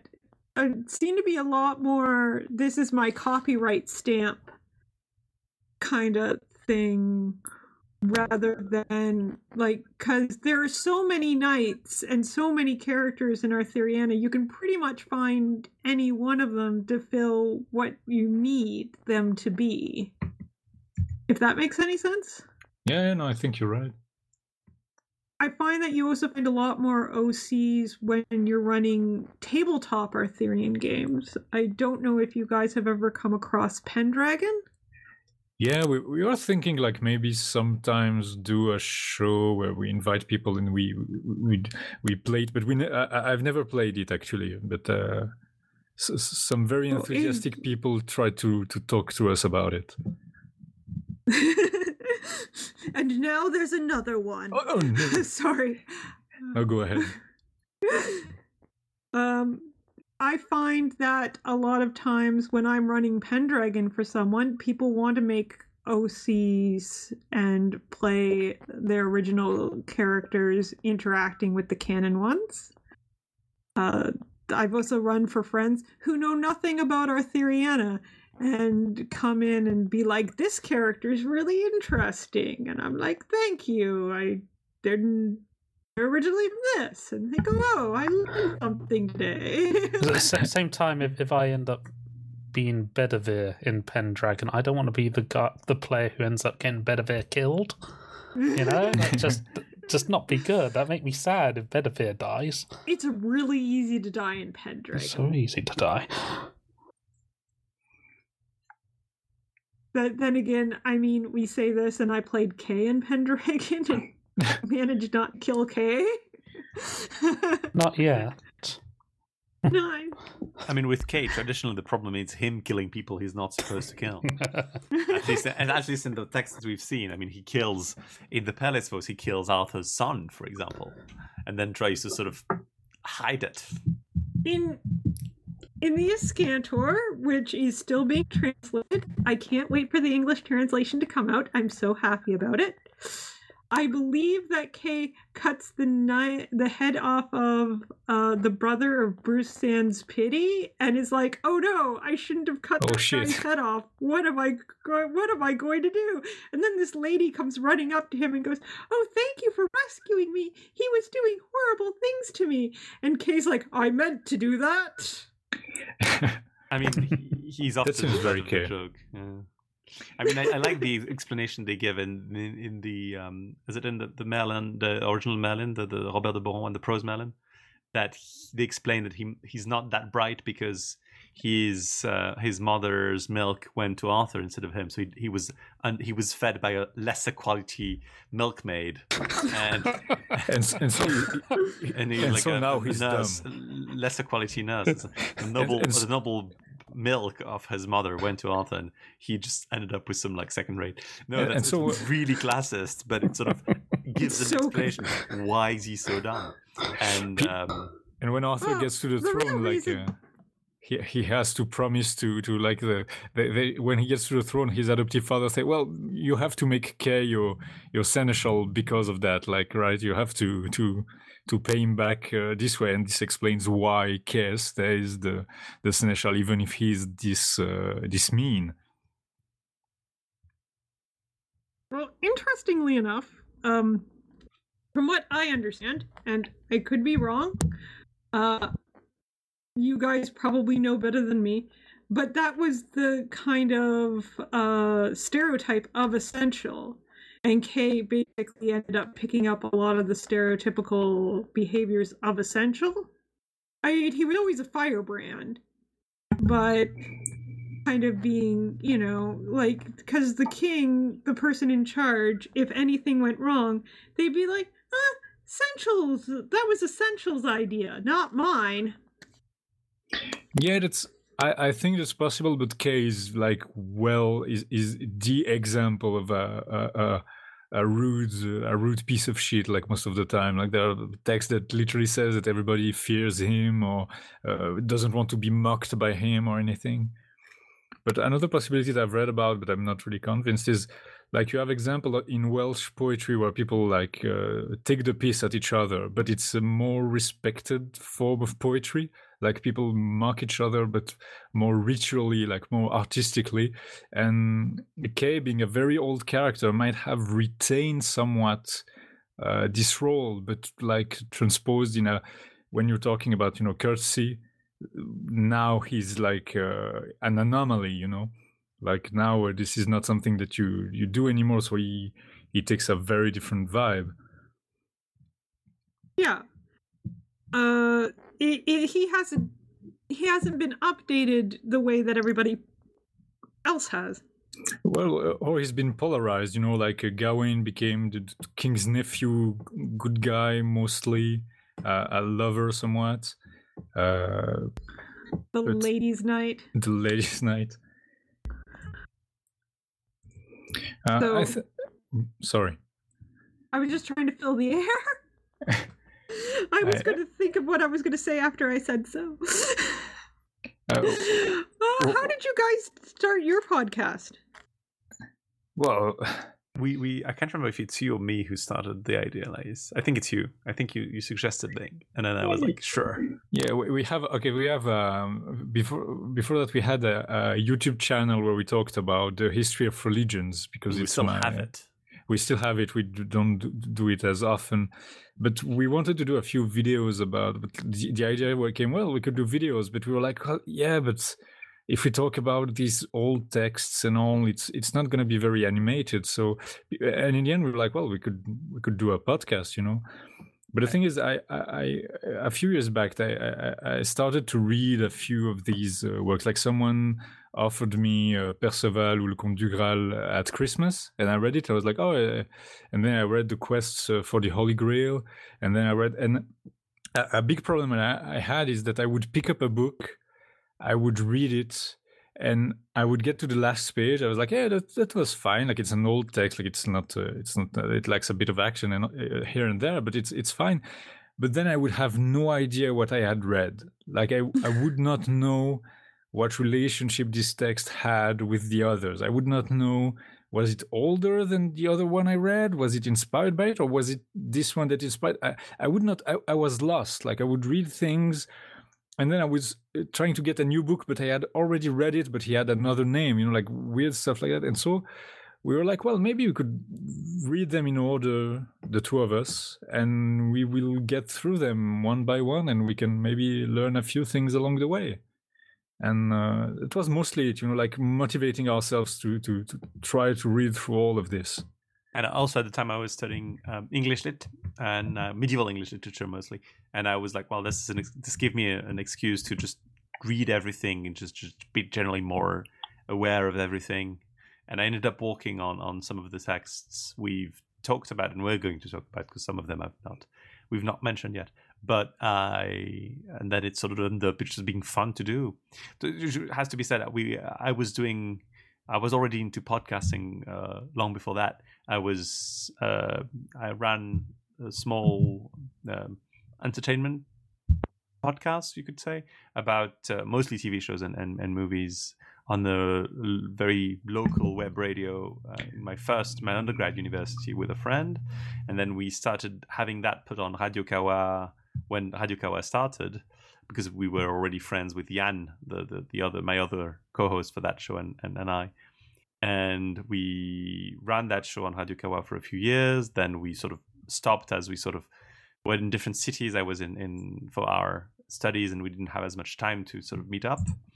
And then I started. Uh, I also, at the same time, I had al- already done a few appearances on other shows on Radio Kawa, so I was already pretty familiar with the the landscape at that place. And I was like, well, we should pitch that to Jan and and see if that's something that would be interesting for Radio Kawa. And and then being, yeah, sure. It's very and niche, after, but a- we after we, insisted after we insisted a lot uh, Not to- at all. we had to say like you know the, the billions. there of was no bribery involved. Nothing. No, we threatened to read the Perle, the integrality of the Perles to him, following him around, just reading it until he relented. No, um, it was really, you know, it was simple enough because we see. I mean, I've known Laïs for literal decades at this point, probably, um, at least a couple decades, probably, and we've already we've always had an easy like. It's very easy for us to chat about random shit, so it was very easy as well to just start talking about these old these old books and these old texts and it's just an extension of what we talk about naturally i mean we ended up we usually end up talking about the most random bizarre things when we meet in person making the most obscure jokes so it was just generally a normal extension of our conversations to just record them and put them on the internet and trying to have slightly more direction so it was a good fit. no uh, yeah Is this how you both got into Arthuriana? or Oh. did you have some like prior relationship with the, i mean I, i, don't guess, fandom? I don't know about Laïs, but I, I was always more or less interested. I'm, I've always been very interested in medieval history and medieval literature. So Arthuriana, I, I'd known since at least undergrad. I, I'd read a lot of it. I'd read a bit in high school as well. We'd read um, Perceval, no, not Perceval, um, Lancelot and Tristan. Um, not the Beroul, uh, an adaptation of, of Beroul and Thomas Tristan. And we we done a bit of it in, in, in high school, but then I I studied a, more of it in at university in undergrad and mostly during my masters i did a lot of it anyway. But I've, i was always interested in it. I was always interested in it. And there was also the presence of things like Kaamelott in the french cultural landscape. Uh, Kaamelott has a very big influence in the french let's say um, pop culture circles fandom circles it, it has It's- very, on, a, on our generation and, and the generations around us at Yeah. least It's, it's pretty much occupied the place that Monty Python had for the previous generation of uh, English speaking people, but even more than that, because it's really like uh, one of the, the, the good comedy show, the, the well known comedy sh- French comedy shows and renowned. And uh, especially around like nerd and, and geek circles It's become like a sort of standard, for better or for worse, mind you. But For it better sort of, it had sort of this also because Kaamelott sort of comes at the crossover of many things. There's a lot of influences. You there's allusions in jokes about I don't know everything from Dungeons and Dragons to Warhammer to Star Wars to Stargate, Star Trek, even. So they they they're not really shy. Alexandre Astier, who created, really sort of tried to sort of make it as. I mean, he, it's very elusive in many ways, and I think people also saw a lot of that and liked it. And it also lasted a long time. There was, I think, six seasons in all broadcast on TV or something. So over at least eight. And did they get a years or so. movie, or is it still coming out? It's it, they're going to do a movie like it's supposed to go out Supposedly next they have year. started filming it. They have They have started filming it. Like uh, Alexandre Astier with us Kaamelott is a big George Lucas nerd, so he started to film in the desert because he was like, like George Lucas started to film in the desert, I have to do the same thing. And so we have images of like the desert that they're gonna film the beginning of the story. So But my, the- my my theory is this might be like like actual starting point. Yeah, Joseph of Arimathea this time, which would be weird but possible. He, it, the, Kaamelott. I know. I, I listened to your episode on Kaamelott. and I was amused because it was like this perspective of not knowing much about it and being like, "Oh, this is not very continuity heavy." And Kaamelott for Alexandre Astier was funny because he had to fit in this small, as as you said on the on your show, of a very very short sitcom. It had to be like three minutes and a half episodes because it was going to occupy the time slot of another sitcom that had the exact same format, and it was supposed to go on between um, just before the main evening program started because Friends TV French TV started. This is getting into our uh, TVNL, our um, TV and uh, radio uh, show that we used to have on Radio Kawa. No, uh, French TV starts later than Britain and the US. The mm, prime time really starts at 8.50, 8, 9 also because before that Mhm. there's the news at 8 and uh, M6, which was the channel that ran Kaamelott, started having sitcoms and counter programming instead of the news, and then had to have this sort of ten minutes break between that and the the movie or the big and big show that they would show that night or the big I don't know reality TV program. And Kaamelott fit that that budget. But the problem was that Astier really wanted something more expensive, so he got it more and more continuity heavy. Uh, he had to cut down from his his original like the pilot slash short that sort of started it was like 15 minutes, and then he sort of got shorter and then slightly longer episodes, seven minutes, and then he he made longer episodes for the the sixth season was like proper 40 45 minutes episodes i think Antoine, you're straying away from the question again. We, I, I, I, i'm sorry i'm, I'm getting uh, carried away well, we but do, it was uh, we do to say that it was very like a big thing it had a huge we influence do over actually its know a little bit more about Kaamelott with a K than we released in that section because one of the things that we try to do with the Arthurian shows is not necessarily do too much to them in case somebody listens to our thing and goes, I want to watch that. I feel like, you know, us coming in with fresh eyes and looking at like a fresh viewer, like Yeah. that it's kind of you know except for when we do Gawain month Yeah. which we're we're desperately trying to make a thing And and- and you yourself, you guys, how how did it start? How did you you get into the the, the Arthurian the Arthurian soup?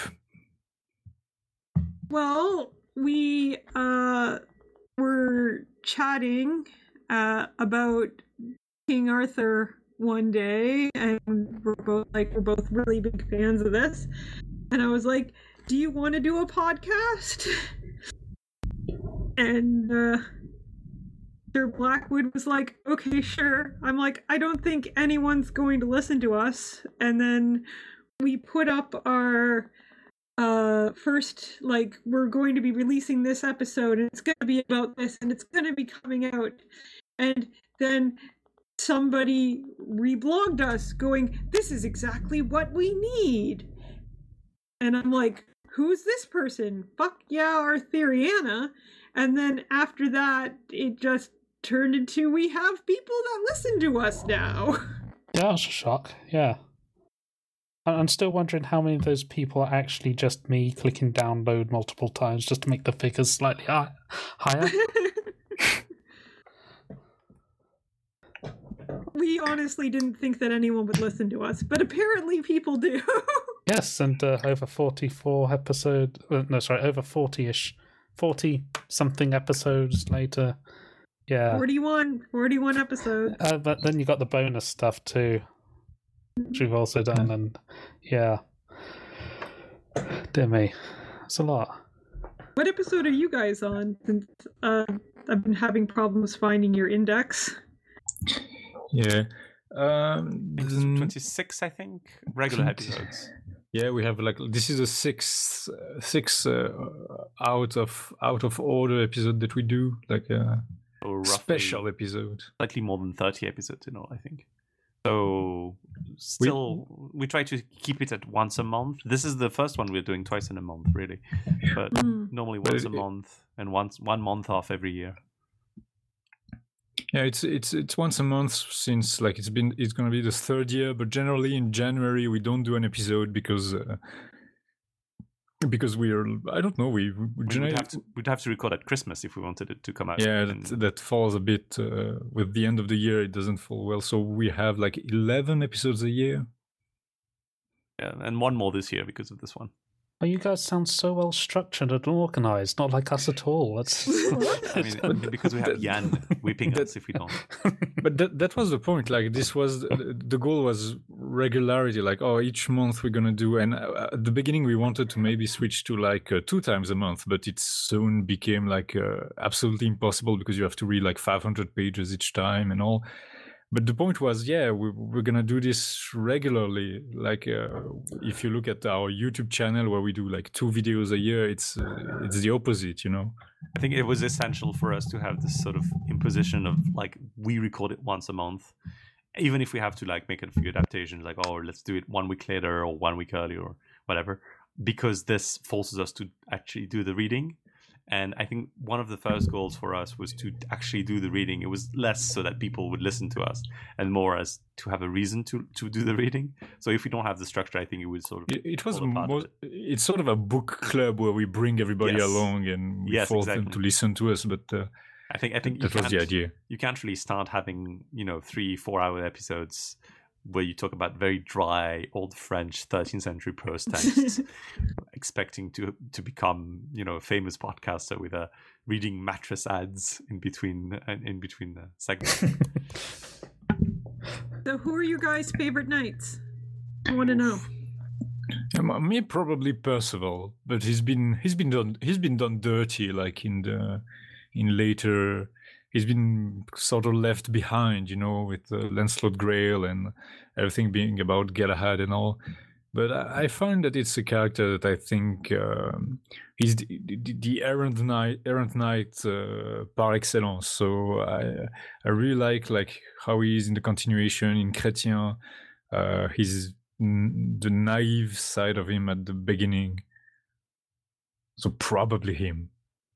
Myself i don't know too much um which ones i would choose i mean i really have I, I like a lot of. I like Gawain a lot because I think Gawain is the one who has the most consistency in a way. So uh, along with maybe Kay, he's the one that you sort of have in every in every kind of in every Arthurian narrative. Also, you have Gawain in where in some way or another, and he sort of has a lot of of, of he's always very similar, but he this allows the authors to really play off that. And so people expect things of Gawain. And so it can be twists or you can be you can have the expected joke and then someone else might say something. So because he's so well known and he's so common people sort of already know who he is the authors can have fun with him. So i, I like when he appears because he tends to have like he's he's a very mimetic knight. He had like he has this sort of always this same characteristics and that allows him to have to be a good foil as well for other knights who are not necessarily like him, except for example in, in already in Chrétien's Perceval and, and in Cligès, to to to to to narratives where he's very really fun to me. Um, I like Yvain as well. Um, I'm gonna recommend the Carl of Carlisle. oh, the Carl of Carlisle. Yeah, yeah, it's a it's a good one as well. That's, the that's a really funny one. I, I, I like Gawain. A, a lot of my affection for Gawain probably comes from the fact that I've I've really started Arthurian through the English lens because I was studying English literature and not French. So besides a few of the Grail things, I like Peredur, for example. I've mostly read. Um, I've started reading out um, medieval English romances, and so of course a lot of them feature Gawain because he's sort of the homegrown hero as opposed to Lancelot. Yeah. So Carl of Carlisle is, is fantastic. I like. I love the wedding of Sir Gawain and Dame Ragnell. Um, Yes. I, I, I love it dearly because I, I like the Chaucer version, but it's it's it's a bit more. It, it feels less Arthurian in many ways for for good reason. And Did uh, you, Gawain uh, and Dame Ragnell is just so fantastically. Did you like- see our podcast on that? I haven't. I saw that you did one earlier, so I need to listen to it. We both, I believe, uh, Sir Blackwood, correct, correct me if I'm wrong. That's the one where we read two different texts. Oh yes, Yeah, yes. because I got the one by the bishop, and you got the one with all the um salacious details included. Yes, I think there's there's several narratives, and there's also a song of it, a ballad made after it. So it's very it has a very complicated textual history. But uh, no, I I, I love uh, I love Gawain in many ways, and it's it's I'm a basic I'm a basic Gawain stan like that.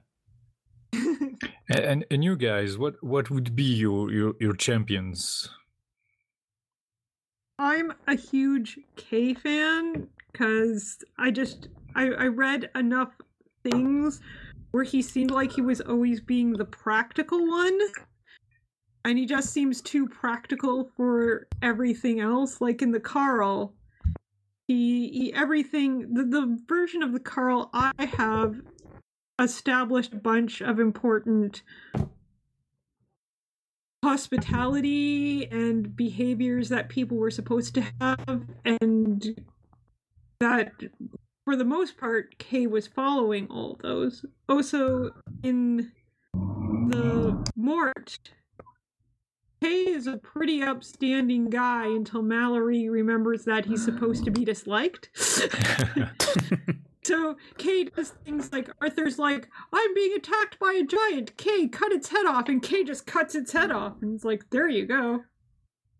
He, he I like the mm-hmm. I like Kay Kane Meraugis because he's always very he's also very matter of fact. I think that's my favorite ways because Kay as a mean guy can sort of get get old. And also, at the same time, he had been held at one point and beaten with briars, and he gets out, and the first thing he does is like, I'm going to make sausages for everyone as soon as he's out. And I'm like, aw, how can you not like Kay? I think my favourite knight would have to be Bedivere. He's a he's he's a he's a good warrior. He seems a stalwart fellow, you know, marshal of Arthur's armies, and um, he's the one who Arthur entrusts to throw the sword back into the lake at the end. Mhm. Unless it's Excalibur, and then that's And we'll just ignore that. Yeah, we'll just ignore that. Darn Percival coming in there, stealing Bedivere's bit. Yeah, well, in French, it's, in French is is Gerflet, so it's also a guy with like a not very prominent figure. What what th- throw, throw the sword. I, I I have to say, guys, I I uh, I I really like like the how do you call this the habillage of your podcast? Like the fact that you have your your coat of your coats of arms on the the page and that you call them leslie and sir blackwood obviously. And also that you have an intelligible name that people can say. Like it's a that's a weakness in our name that we didn't think through. And that came Uh, that be, we're stuck with it now but we it's a, it's a bit problem. Like i have a podcast called rex Random's- rex Random's F- F- F- and people can't repeat it so it's a bit uh, but I, I, I have to say i, really like think I did an okay job. no no you did you did. Um, I Oh, yeah, but was uh, originally going to spell Mythia, uh, M Y double D. To, I- to go, you know, Welsh does the old Media. Welsh is sound a, like the she's a the sound. th, Yeah, th, so it would sound like it would be pronounced Mythi- Mythia. but everyone would just say Midia then, because no yeah, one would know supposed, it. it's Yeah. supposed But- to be media. But it, w- it would walk as a pun because of Yes. media, Arthurian media, Arthurian Yeah. mythia. Yeah. it's actually Yeah. good Yeah. Very clever. Several levels. N- now we can but steal that when we Yes, you can. Yeah, you can steal it now. Haha. We're not. I- I- we, can't, think- we can't use it. We're stuck. We're I trapped. think a Welsh name I is did like a level change- above in our. I did change.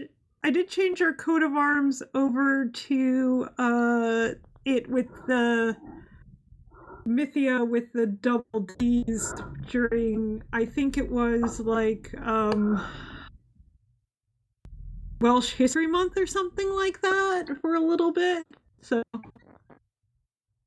uh, but yeah, our, our narrative is kind of like we're out and we're questing through all this media and there's a lot of it. And a few coming things out to go through. Yeah. They're coming out with more all the time. I'm really interested to see how Curse end up.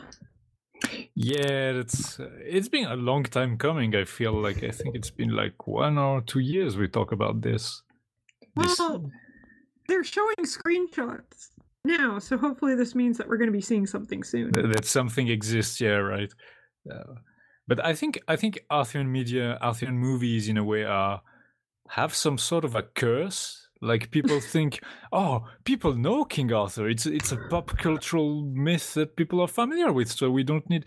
And then it always does okay. Like it's it's. Uh, critically it's generally yeah it's fine and then it's uh, financially it doesn't work very well like guy ritchie is a is a, a case in point but even the kid who would be king which was you know like fine uh, Yeah. didn't d- it doesn't work that much like uh I've There, there I've not, not. actually watched The Kid Who Would Be King yet, but my daughter watched it for like a week straight, so I've absorbed most of it through like parental osmosis. yeah but it's, it's a it's a really good kids movie you know like uh i find Yeah, there I t- tends to be a problem I think- problem around Arthurian films that the blockbuster ones tend not to be the really big budget ones tend not to be all that great. I mean, you got Mhm. the Guy Ritchie one, the 2004 King Arthur one, and they kind of both fell flat completely. So nothing ever really takes off from that, and it kind of says us a lot that probably the best known Arthurian film out there is Monty Python and the Holy Grail. yeah I, I think I think part of it is also the the fact that the studios and big big Hollywood studios have tried to sort of I don't know get they've tried to get the, the Lord of the Ring thing back or the Harry Potter sort of Mhm. fantasy Yeah. crowd Yeah. back and or the twi- even Twilight really and they Mm. haven't really succeeded because like these movies are really big hits and Arthur is sort of tempting as, a, as as an outlet because it's sort of it's public domain But yet people know about it. say, Public domain. so it's public domain, but people know it, and it's not like you're going to do something uh, in England about I don't know the les, les, about Roland and the, the chanson de Roland and Charlemagne, or or uh, even more obscure. You don't you're not going to be get hit big with the Canterbury Tales adaptation. No. You probably might expect things about King Arthur to do quite well. And But that's think the it's, thing, uh, they- it's a temptation. Sometimes and sometimes you see that translated. I mean, King Arthur, the 24 movie, uh, came out in sort of a in the middle of a wave of peplum coming back. So of course it was going to be more Roman, and then you have the Last Legion just after, and bef- around that you also had Troy and Gladiator, which was the big progenitor, I think, for that, that generation. And now you have Guy Ritchie with his King Arthur, which is sort of also inherits from the Robin Hood movie that had come out a few years before with Russell Crowe, and Oh, God, that one. that that great, not a great. And then there was the other uh, Robin Hood movie that came out recently with Taron Egerton. Uh, so the the tends to come in sort of waves, and I think a few people always think, oh, you know, King Arthur, that might be a good opportunity to do something, and and it ends up being, you know, it ends up being dissatisfactory to everyone because, well, the people really big into it might be like, oh, this is not like I like it. It's, it can't be as everyone likes it. Even if you did a straight adaptation of Chrétien, you'd probably get people pissed off because it's not enough like Malory. And at the same time, it can get really obscure or difficult to figure out what it is for the audience because it's never really straightforward. And Kaamelott was really interesting in this regard because it became big by managing to keep everything sort of on balance and because it was a comedy it was easier to make it acceptable that it was not exactly like the, the matter of Britain as we know it, and it became more like it as, as time went on. It made like complicated references. I mean, the oh, the Graal, the Graal is an incandescent stone. Yeah, it's funny, but it's also literally what it is in, in Parzival, for example. There's little in jokes and references that satisfy the people who are really big into it. And but it was- also, also Monty Python and Kaamelott are fun. Like yeah, that's also uh, that. It's the, the Guy Ritchie movie was amusing, but I don't think it was really that fun. I think that one of the problems with the kid that would be king was the marketing. Like I feel like the marketing for it was kind of called like yeah. phoned in, not really. no, you're That right. It wasn't really like But it, really much of it until fairly late. it has a very Disney movie vibe, you know, like a, a, a made. For, it, it has a vibe of made uh, uh the storyline of a made for TV movie that you would see like, you Avalon know, on, High. Uh, Ava- on TV for for something. we haven't gotten to Avalon High yet. Uh, deep cut, deep cut. but it uh, but it's got a, a higher production value. So I don't know. It was uh, yeah. I think it was also the, the, the sort of the, um, attack the block feel of it that was sort of oh it's going to be like attack the blocks we don't really need it to be it's going to be a sleeper hit and then we ended up not being that so tough but sometimes it comes from the unexpected like the big uh, Arthurian um, musical in in Korea for example was apparently based on a German musical that was put on only one time Oh. before in St. Gallen in Switzerland for some reason it was the most random thing we found out And then they they bought the right and injected like five million in scenery and costumes and, and new music as well fif- fifty times more actors. Like uh, and just just making dialing up to 11 and it was it, it looked pretty good to be honest but i think there's always this sort of um uh, it's very hit and miss. It can be really really hit and miss and it's Well, so I, th- I think cursed will be part of the curse. Like it will be uh, apt, aptly named. I don't know it's on let's- netflix. I think that's that, that's one of the advantages it will have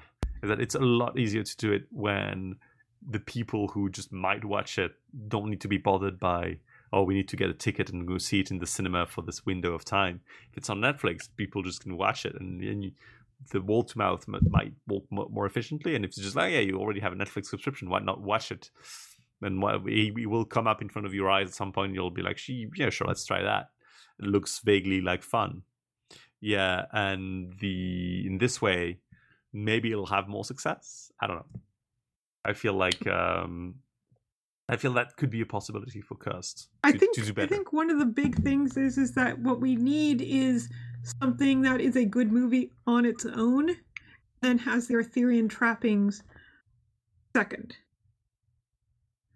Yeah, that's. Uh, I, I think it needs to be good regardless yeah um but sometimes you know really bad movies can hit it big and uh they'll manage to succeed so it's i think it's it's a handicap in the first place because it making an Arthurian movie gets expensive because you have to have like costume and you have to have scenery and you have you have to have everything un, un, unless you're like uh, Eric Rohmer and you make your Percival in like a, a brutalist block and just using the most symbolic sh- stuff possible and stage it like a play it's going to be expensive.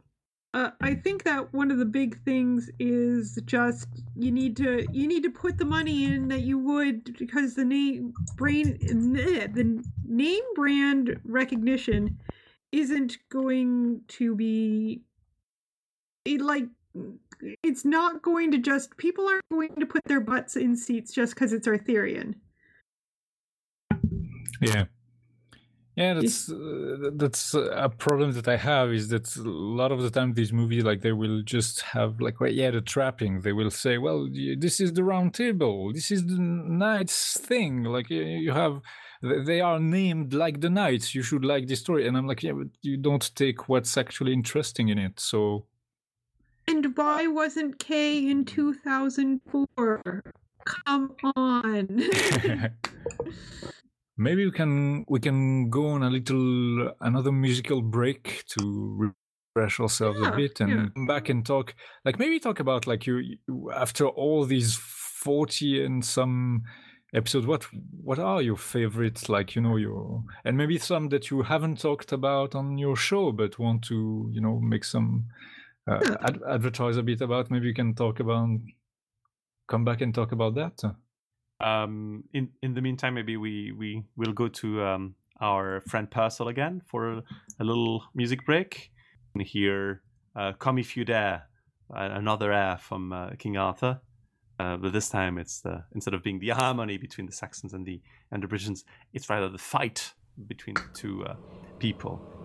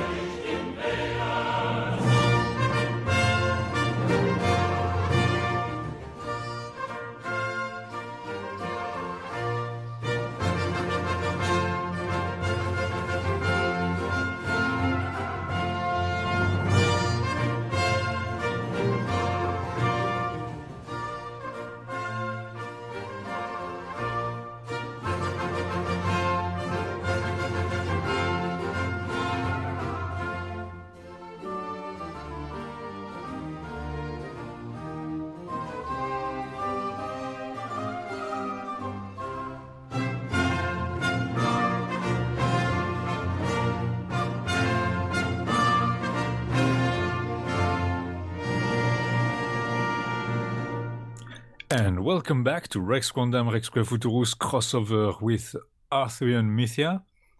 Is everything is everyone good? I think we are. Still still Yes. there, we're still there. Uh, we're gonna maybe talk a bit about what, like you guys mostly look at um, media like uh, that's been done more recently than us. So maybe you have some favorites. Like, what would be your your your favorite portrayal of Arthurian legend that you've looked at, or that you haven't looked at yet in your show?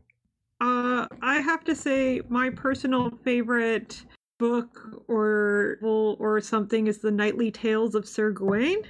It's a collection of stories with a whole bunch of translation notes that tell you historical context context and everything like that and it's just a great group of tales and it's written it's translated very nicely i love it uh, i think that we've done two stories that i've read from it it has my favorite version of uh, the marriage of sir Gawain and dame ragnell I think my, my favourite would probably BBC Merlin. Hmm. I, I quite I quite like that because it was a lovely kind of fantasy thing, and you had such good chemistry between Merlin and Arthur on screen. That's a big one we haven't really touched on yet. I know my, I know a lot of people who were really big into it uh, when it was being broadcast on on the BBC back in the early two thousands. Uh, big in the fandom, and I really not watched it, or not much of it at least. And it always looked interesting to me. Kind of a, a bit like this, or a, a CW version of the, the, the DC universe mythos, like the, the same way you have Arrow or Flash on on, on the CW in the US. Yeah. Sort of has the sort of same feeling to me. So uh, Yeah, it looks my- interesting to me. My uh, mother-in-law came up to me and she says, "I've been watching that BBC Merlin, and it's such trash. I can't stop watching it." yeah, I don't think a lot of people would disagree, but it's it's um, it seemed addictive. And the good thing about a British TV show is it seemed to be rather brief in terms of like not like twenty five episode a season, so you can be done with it. Yeah, What about you guys? From of contemporary, I know. Contemporary stuff. I I gotta say I liked the um, despite it being very bad in many ways. I liked a lot of the things in the Guy Ritchie movie, but I think a lot of it was accidentally. I was like, oh, this is like in Layamon, but I don't think he meant it. The, um, a lot of it was actually rather fun. No, I think I think what I liked about it was the sort of mishmash absurdity of it was very much like an Arthurian romance in many ways. Uh, and it was anachronistic, much like Chrétien's romances are anachronistic about King Arthur. I think that's the thing I, I, I tend to sort of be debating against when like when I'm watching something because I'm I'm also a history nerd and I tend to be like, oh, it needs to be perfectly accurate. And I was like, but Antoine, you know very well that King Arthur didn't actually exist and that the fifth century anyway would didn't look like the way it's portrayed in Chrétien and Malory, etc. So it needs to be anachronistic in a way. So it's tough to, to decide on the right mix. I think Camelot did a lot of things right, uh, even though it has soured a bit for me. I think because of the sort of uh, uh, you know the, the- influence of, of its fandom, and sort of it's it's a bit passe now. Um, I guess I loved Excalibur watching it recently. It was really really well done encapsulation of, of the matter of Britain. So I think perhaps that, or in terms of modern pop culture, I really love. It's a bit. It's not as modern, but I love the Tolkien translation of Gawain and the Green Knight. Really, really good. Uh, so it's it's it's still pop culture esque in a way. I, I guess it's Tolkien, but otherwise, no. I think the Boorman Excalibur is, is probably the one that I've liked most recently. It's very, very basic as well. Okay, I don't get why everybody here seems to like Guy Ritchie's movie. It was fun. Like, It's It's, come fun. it's fun. I- okay, I- had fun things in it. I, I really did not feel that. Like I don't wanna like if you if you had fun like it's cool because you were able to enjoy something I wasn't, but uh, there are very few things in that movie that I really liked. I'm a Guy Ritchie fan, so I enjoyed the Guy Ritchie-ness of it all. Yeah, I can I can see that. I think I think the Guy Ritchie movie. What I was really sad about was that it was when I saw it, I was like, okay, that's that's done. We're never going to have these seven movies you promised. Nope. Like if if there was like six other movies, like s- s- s- he was assured to do it, I would have forgiven everything in the movie because I'm like, hey, okay, fine. But I I'll get my passable movie in the end. oh no! I sorry. I'm sorry. I, I have to correct after you've done Laïs. So but that's yeah, yeah. Go ahead. no, no, no. go- Finish what you were saying after. Um, no, I did. Uh, the thing I liked in the Guy Ritchie movie was like the the actual thing he did with the sword in the stone. I was like, oh yeah, if this thing that the sword turns you into stone was more developed, it could have been a a, a, a clever trick in the story. But uh, I didn't feel that. I think the, the, the contemporary stuff that I liked, uh, I really like um, The Kid Would Be King because I think if you want to do, do these stories right, you actually have to do it uh, to be earnest. Like you have to be like, yeah, okay, a story about knights in shining armor. You have to somewhat like the corniness of it, and the kid in the kid Yeah. would be king did it. And a lot of the time, like, oh, we're gonna do a bold reimagining, or we're gonna be like uh, epic. And I'm like, dark and gritty. it's going to be dark and gritty or it's going to be his a historical fresque or it's going and yeah that's not really the feeling that you should be going for. Like the, at the heart of it the, the the personal story should be at the heart of it if you want it to succeed i think. And so one of the recent stuff that i really liked was uh, the Buried Giant by Kazuo, by now Nobel Prize of Literature Kazuo Ishiguro, but uh, at the time not, I think uh, which is barely Arthurian. Like it's it's post Arthurian. Like uh, Arthur is long gone, and you have like a very old Gawain in it, uh, which is still around. Uh, and it's a story with like uh, p- people in Britain uh, have some sort of general amnesia of the past, and uh, hence hence the title, the Buried Giant, but also more literally about uh, at some point and uh, I found it very moody, very good, very, very touching. A very touching story is in point, but a very simple one also. And and that's something I really like. Like and the fact that it's barely Arthurian didn't factor at all, but in the end it ties it all together. You know, like it gives the, some sort of scale to the story, and I found it really good. I wish uh, more stuff was like that than. Uh, than Guy Ritchie's movie in the end. I, I, I think to come back to my uh, my choices, I think you made me remind, remember that I, I really loved uh, Eric Rohmer's Perce- Perceval because I'm a, I'm a, I'm a French Télérama nerd, and uh, but it's really really good in a way that it, because it's earnest in the way it adapts Perceval. Uh, it's really like very first degree, as we would say in French. It's very it not doesn't really go into a reinterpretation that's that wild, but it makes it alive in a way that I liked. And I really liked another adaptation. It's more of a, a, play, really. It's called Graal Théâtre. It's a huge ensemble of plays that were written by two French authors in the from the sec- 70s on, I think, and then they were put on together um, in fragments.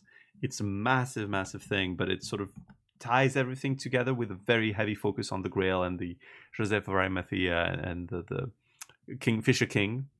So in a way, it's it's very engl- englobing and very postmodern in many ways. But I, I really loved it reading it and and during my grad during grad school. That was really fun for me. So these are probably two of the most contemporary French interpretations that I like the most. There's a lot of French comic books on, on King Arthur, but they always Oh. tend to barely register to me. It's very it's a very popular topic for like uh, edgy sci-fi fantasy comic book. There's a very big market for fantasy comic book in France, much bigger than I think the US or or even the in, in the, eh, I don't know. The US comic books tend to be for me really either superhero stuff or underground. There's a lot of like halfway between mainstream and underground market where there's a lot of King Arthur We- reinterpretations. We did at one point cover a uh, King Arthur comic. That's King Arthur vs. Dracula. Ah, Ooh, yes, I see. yes, that's uh, Uh, was he also Batman as well, or Uh, but there's there was a lot of uh, of France. Uh, the the influence I had in France was really through the, the Celtic lands. So there was a lot of very different variations on it that were sometimes very green gr- um, grounded and really based. And like there was a, a full adaptation trying to make everything very Celtic and, and Welsh and historically accurate. And they still ended up taking the the story of, of the wife of Bath's Tale and Sir Gawain and Ragnell in it, which is much later and absolutely not Celtic. So that was a bit of a failure for them.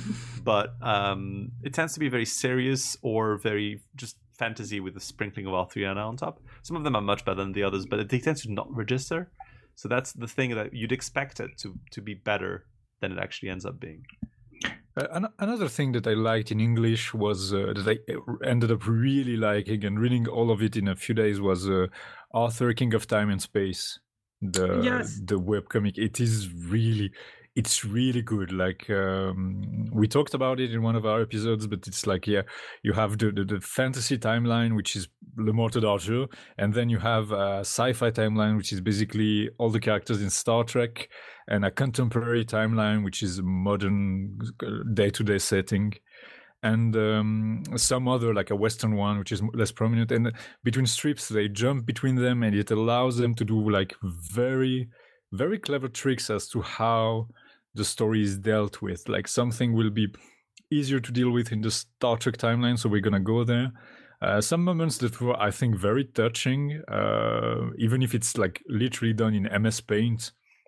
Uh, like it was a very fun, funny thing because I talked about the webcomic in our show, and at the end I was like, and yeah, also it's done in MS Paint, and it's like the characters are like triangles and stuff, and um, like I ke- kept it, this bit for the the, the end. But uh, like yeah, that there are parts of it that I thought like they nailed more than any other adaptation that I saw. Like uh, despite the limited scope of the stuff, like uh, it really impressed me. Uh, I tried to I tried to get the author to come on our podcast, but Yeah. I was so nervous about asking him that I just kind of asked him the question that I was going to ask him in a private window, and he just answered me. He just answered. and he just answered me, and then I was like, "So can we?" I like, "Okay, I think I asked him to come on the podcast, and he just answered me, but I don't know."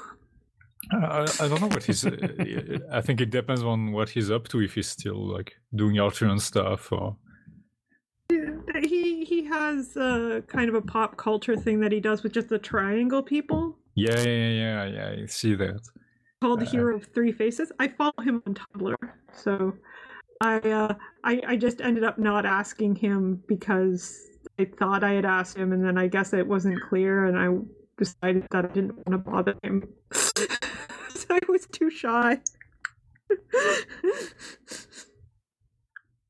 oh so you guys have anything interesting coming up Yeah, we have. Uh, we're getting at like uh, for this end of the year, we're gonna talk about the post Vulgate, which is you have the Vulgate, and then someone tried to remix it a bit and Making maybe make less about Lancelot. making like literally there's a passage where it's like yeah you know the book about Lancelot well it's it's too long we cannot talk about it here so we're gonna so it acknowledges that the book happens but it's like yeah we, we're gonna go to the, the more important stuff about you know the grail and all this stuff um and it's uh, it's really interesting because it's there that you get a lot of the stuff that uh, is going to be like absolutely essential in Malory like uh, uh, Morgana becoming this enemy of Arthur. Because before that like she was like a mean witch but she mostly bothered like the the the, the good lovers like uh, Lancelot or Tristan because she had like a relationship that didn't work out and so she she or uh, Guinevere like mm, made her uh, fail her adulterous relationship so now she's angry and now you have her in the position where she she hates Arthur proper and you also have like Mordred being the incestuous son of Arthur and his uh, uh, his sister. So these things that are like yeah part of the canon now they appear just right there, and uh, it's surprisingly a surprisingly accomplished work uh, when you start thinking about it, and. After we've done that, we pretty we pretty much be ready to go into Malory. So maybe next year we get to Malory and then we can do more of a you know like uh, a thing here and there so we're closing on three years of podcasts i guess uh, and then then to the, to the next stuff Yeah, I Uh, think I think it's yeah. Go on. and and you guys uh, what's the what's next on your on your list of uh, literally on the list. Uh, so next episode, which we recorded a couple weeks ago, actually, which should be out in the next couple of weeks, uh, is um, we're actually, I I guess we're kind of having an, an unofficial Guinevere month this month uh, Yeah. because we're doing uh, Princess Guinevere and the Jewel Riders. Um, yes that is a thing we watched. Yeah, The it's, Jewel uh, Riders. Ye- yes, yes. It's about as Arthurian as um well as as the Guy Ritchie King Arthur film actually. Um so not very. Uh, but I don't know. There were at least three people in Guy Ritchie King Arthur that had Arthurian names. Yeah, it's, and same with Princess Guinevere. Same with Princess Guinevere and Jewel Riders. Um, I think after that, then um, there's a few things we we definitely want to cover. Um, another We should episode. talk about Gawain month. Oh, th- well, yes, uh, that will be coming up in January if if we keep to the schedule, which we've had Yeah. trouble in in the past. But January should be Gawain month. Uh, Gawain month is where we just talk about media containing Sir Gawain and uh, how you know because he's a cool knight who's a little underrepresented since Lancelot came along.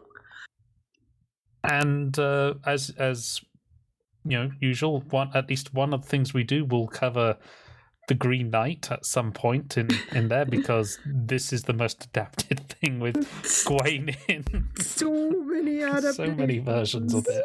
S- somehow, Yeah, I somehow think this this is the I think it's the 1991 version we're we've chosen for this uh, for this time.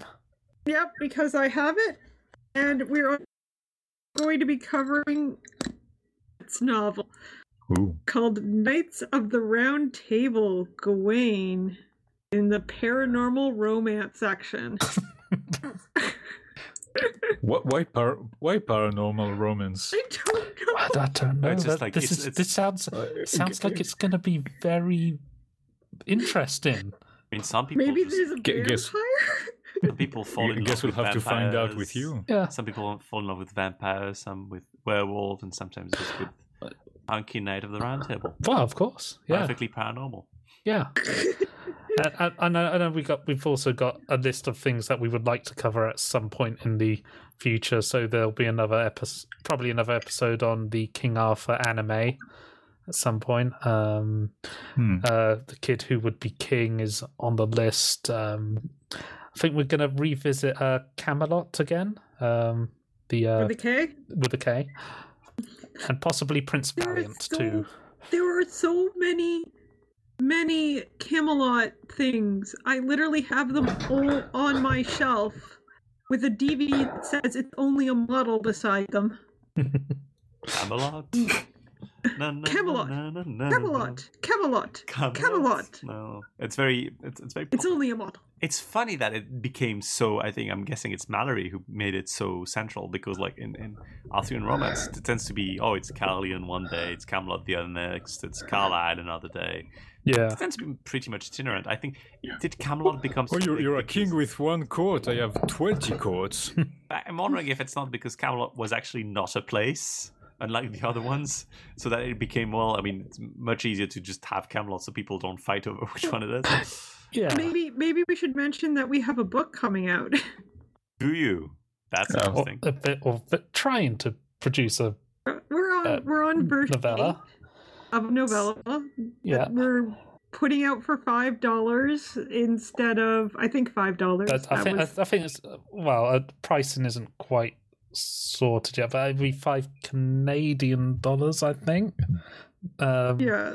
Don't know how that translates into any other currency, but, um, but yes, so it's, We decided a to little novella ins- based around um, Kay and Arthur.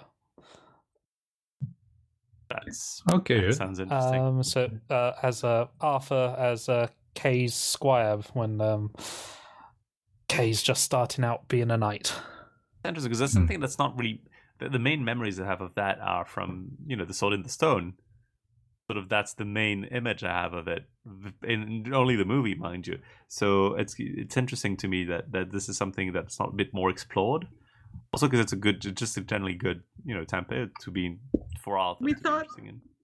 We thought we could do a bunch of little stories about it, and then instead of having like a Patreon or something, we could just tell people buy our book if you want to support us. That's that's a clever thing actually to do, especially for creatives. Uh, if you have like the the it, it sort of combines everything quite handily, you know, the reward and the the support. So it's really it's a really nice touch. I Yeah. like it. No, no idea when it's ever going to be released. It'll definitely be sometime, and it's closer to that point than it was at the beginning of the of the year. it's been through. It has been through. I think another. I want to say three versions since the beginning of the year, so it's it's getting there. It's, it's happening. It's happen. It's happening. It, we'll get there definitely at some point, sometime. Possibly next year. but Who knows? Next year is closer than you think. It- oh, don't start. So we- we'll definitely get the get this when it's uh, when it comes out. If if we can, I don't know if you. And we'll have you over to talk about it again. Oh, Whoa, I, I wasn't expecting that. no, uh, I mean, we talk about yeah. a lot of things, and we have we have authors frequently on to talk about their books. At, at least a couple. Um, I might sound it's hard. overambitious. It's hard for your current podcast to have the authors on unless you have a medium. I mean, to be fair, we have we have a few special episodes when we've talked to um, authors or editors of books coming out. Uh, It, it, it was it was non-fiction. it was nonfiction, uh, non-fiction, mind you. Yes, to, So it's a it's a bit different. Like you're not uh, you're not roasted for your prose, true. but we we're not going to do that. No, but I think I think it's uh, would be interesting, uh, an interesting topic to. to But we, we would on. be happy to have you again at some other point where maybe we we don't bore people for for an hour and a half about uh, French romances. Uh, if you if you ever if you ever need us to for something or if we, we think about something uh, maybe, maybe we can watch Curse together and talk about. Yeah, that could be interesting. yeah of course yeah yeah No, we, the, we, the, we're, we're definitely gonna watch it like I mean, uh, L- L- Laïs is in a love-hate relationship. Well, hate-hate relationship with Frank Miller. n- now pretty much i hope it can I, I hope it can redeem him you know It- like it used uh, to be like neat hate, and Oh. then I think it's just hate hate now. I am really I not heard- holding my breath over cursed. I It's heard just- a rumor that he was just editor. So yeah I mean, he drew the, the poster or the, the cover at least. he's, yeah, he's but still he wasn't the involved actual though. writer. I mean, I don't know. He, he seems to have had like a dark period that sort of like is a bit less. I don't know. It's very strange. Frank Miller is very strange, Yeah. very strange He- man, and he's a very he's got a very strange output. To be fair, guess we'll find out Yeah, I guess in we will. time if if if the title, if the, the show and the book live up to the the name of the show, or or not. Well, if you guys want us back again for whatever reason, uh, just let us know. So I think this was great. It was great. It was it was fun Good to fun. talk about uh, and to get a bit of a chance to sort of internationalize a bit. very very. Not only have we been very very French in our output, and we've also been very French in our uh, you know um, outreach. I'd say. So it was a nice exercise for us as well. Yeah, th- thank you for coming up. It was it was your idea because we're a bit uh, maybe stiff in organizing. So when you were like, "Oh, let's do a, a live," it uh, caught us a bit of guard, but it was a it was a It good was idea. Yeah. Um, should should we should we just about wrap up or? Yeah, So I you- think. I think I think we can we can call it tonight for tonight. Um, thank you very much for coming on, uh, Dame Leslie and Sub. Thank you so much for having us. And um, thank you very much, You're welcome. Jan, who's been um producing. Oh, sorry, I interrupted you, Sir Blackwood. No, I was just saying uh, thank you very much for having us on. And um, thank you, Jan, for the uh, actual producing of this. It's uh, been a pleasure. of this live. Thank you very much, I'm, and I'm thank looking you. forward for next time. Really. Oh, yeah, really. Thanks, Jan. and uh, and Guys. thank you, of course, to all the Patreons uh, who fund Radio Kawa and allow us to um, continue existing. And if you're an English listener out there and you're interested in knowing more about our uh, efforts to have, uh, you know, funding to do live shows and uh, be able to have actual music uh, that's licensed in our shows and etc., you can find more on our Patreon link, which is Jan. Uh, I'm not as used to. patreon.com slash radiokawa or radiokawa.com slash patreon both work and i'm still like four years in this url i'm still proud of it That's very very good. That's a very nice touch. I'm usually I don't usually don't read it because I usually put the ad for the Patreon on the episode. No, no, for sure. So- Although I would say to English listeners that you're gonna have one show to listen to in English, and that's it. And there's like a backlog of thousands of French-speaking shows here. If you we want to are learn French, it's not really the worst way to do it, really. we are existing in one name or another since 2007, so there's a huge backlog out there. Nothing in English. And you don't need to listen. To be fair, you don't need to subscribe to Patreon to try it out. So, um, but anyway, it was. Or it's you been- could do you could always do what I did and just listen to without knowing what they're saying and just enjoy their voices. as as we French uh, uh, speakers do when we don't know English and we just listen to music generally. We're just like, oh, that sounds nice. I Very don't know what they're talking about. Sometimes there's the word love. That's very common. But you can go if you only speak English. Go listen to Arthurian Mythia. They're very good and very fun. Yes. And and even if you if you speak French and understand English, Mm. You, you can find us at arthurianmythia.libsyn.com. perfect. And uh, you have A link will be, I'm sure, Oh Antoine, yeah, in the I- description. I won't. I won't forget to do that. And uh, yes, I think that's uh, that. That's about it for a very nice evening. Uh, it just, it just, I just have to thank thank you again, listeners, either live or um, podcasting this episode, and we'll um, see you soon uh, after a little while. Have a good night and have a good day if it's not night when you're listening to it. depending on I, I'm always very bad at, at doing live, live shows for this reason. Uh, bye bye from me, and uh, bye bye from everyone, I guess. Bye. Goodbye. Bye.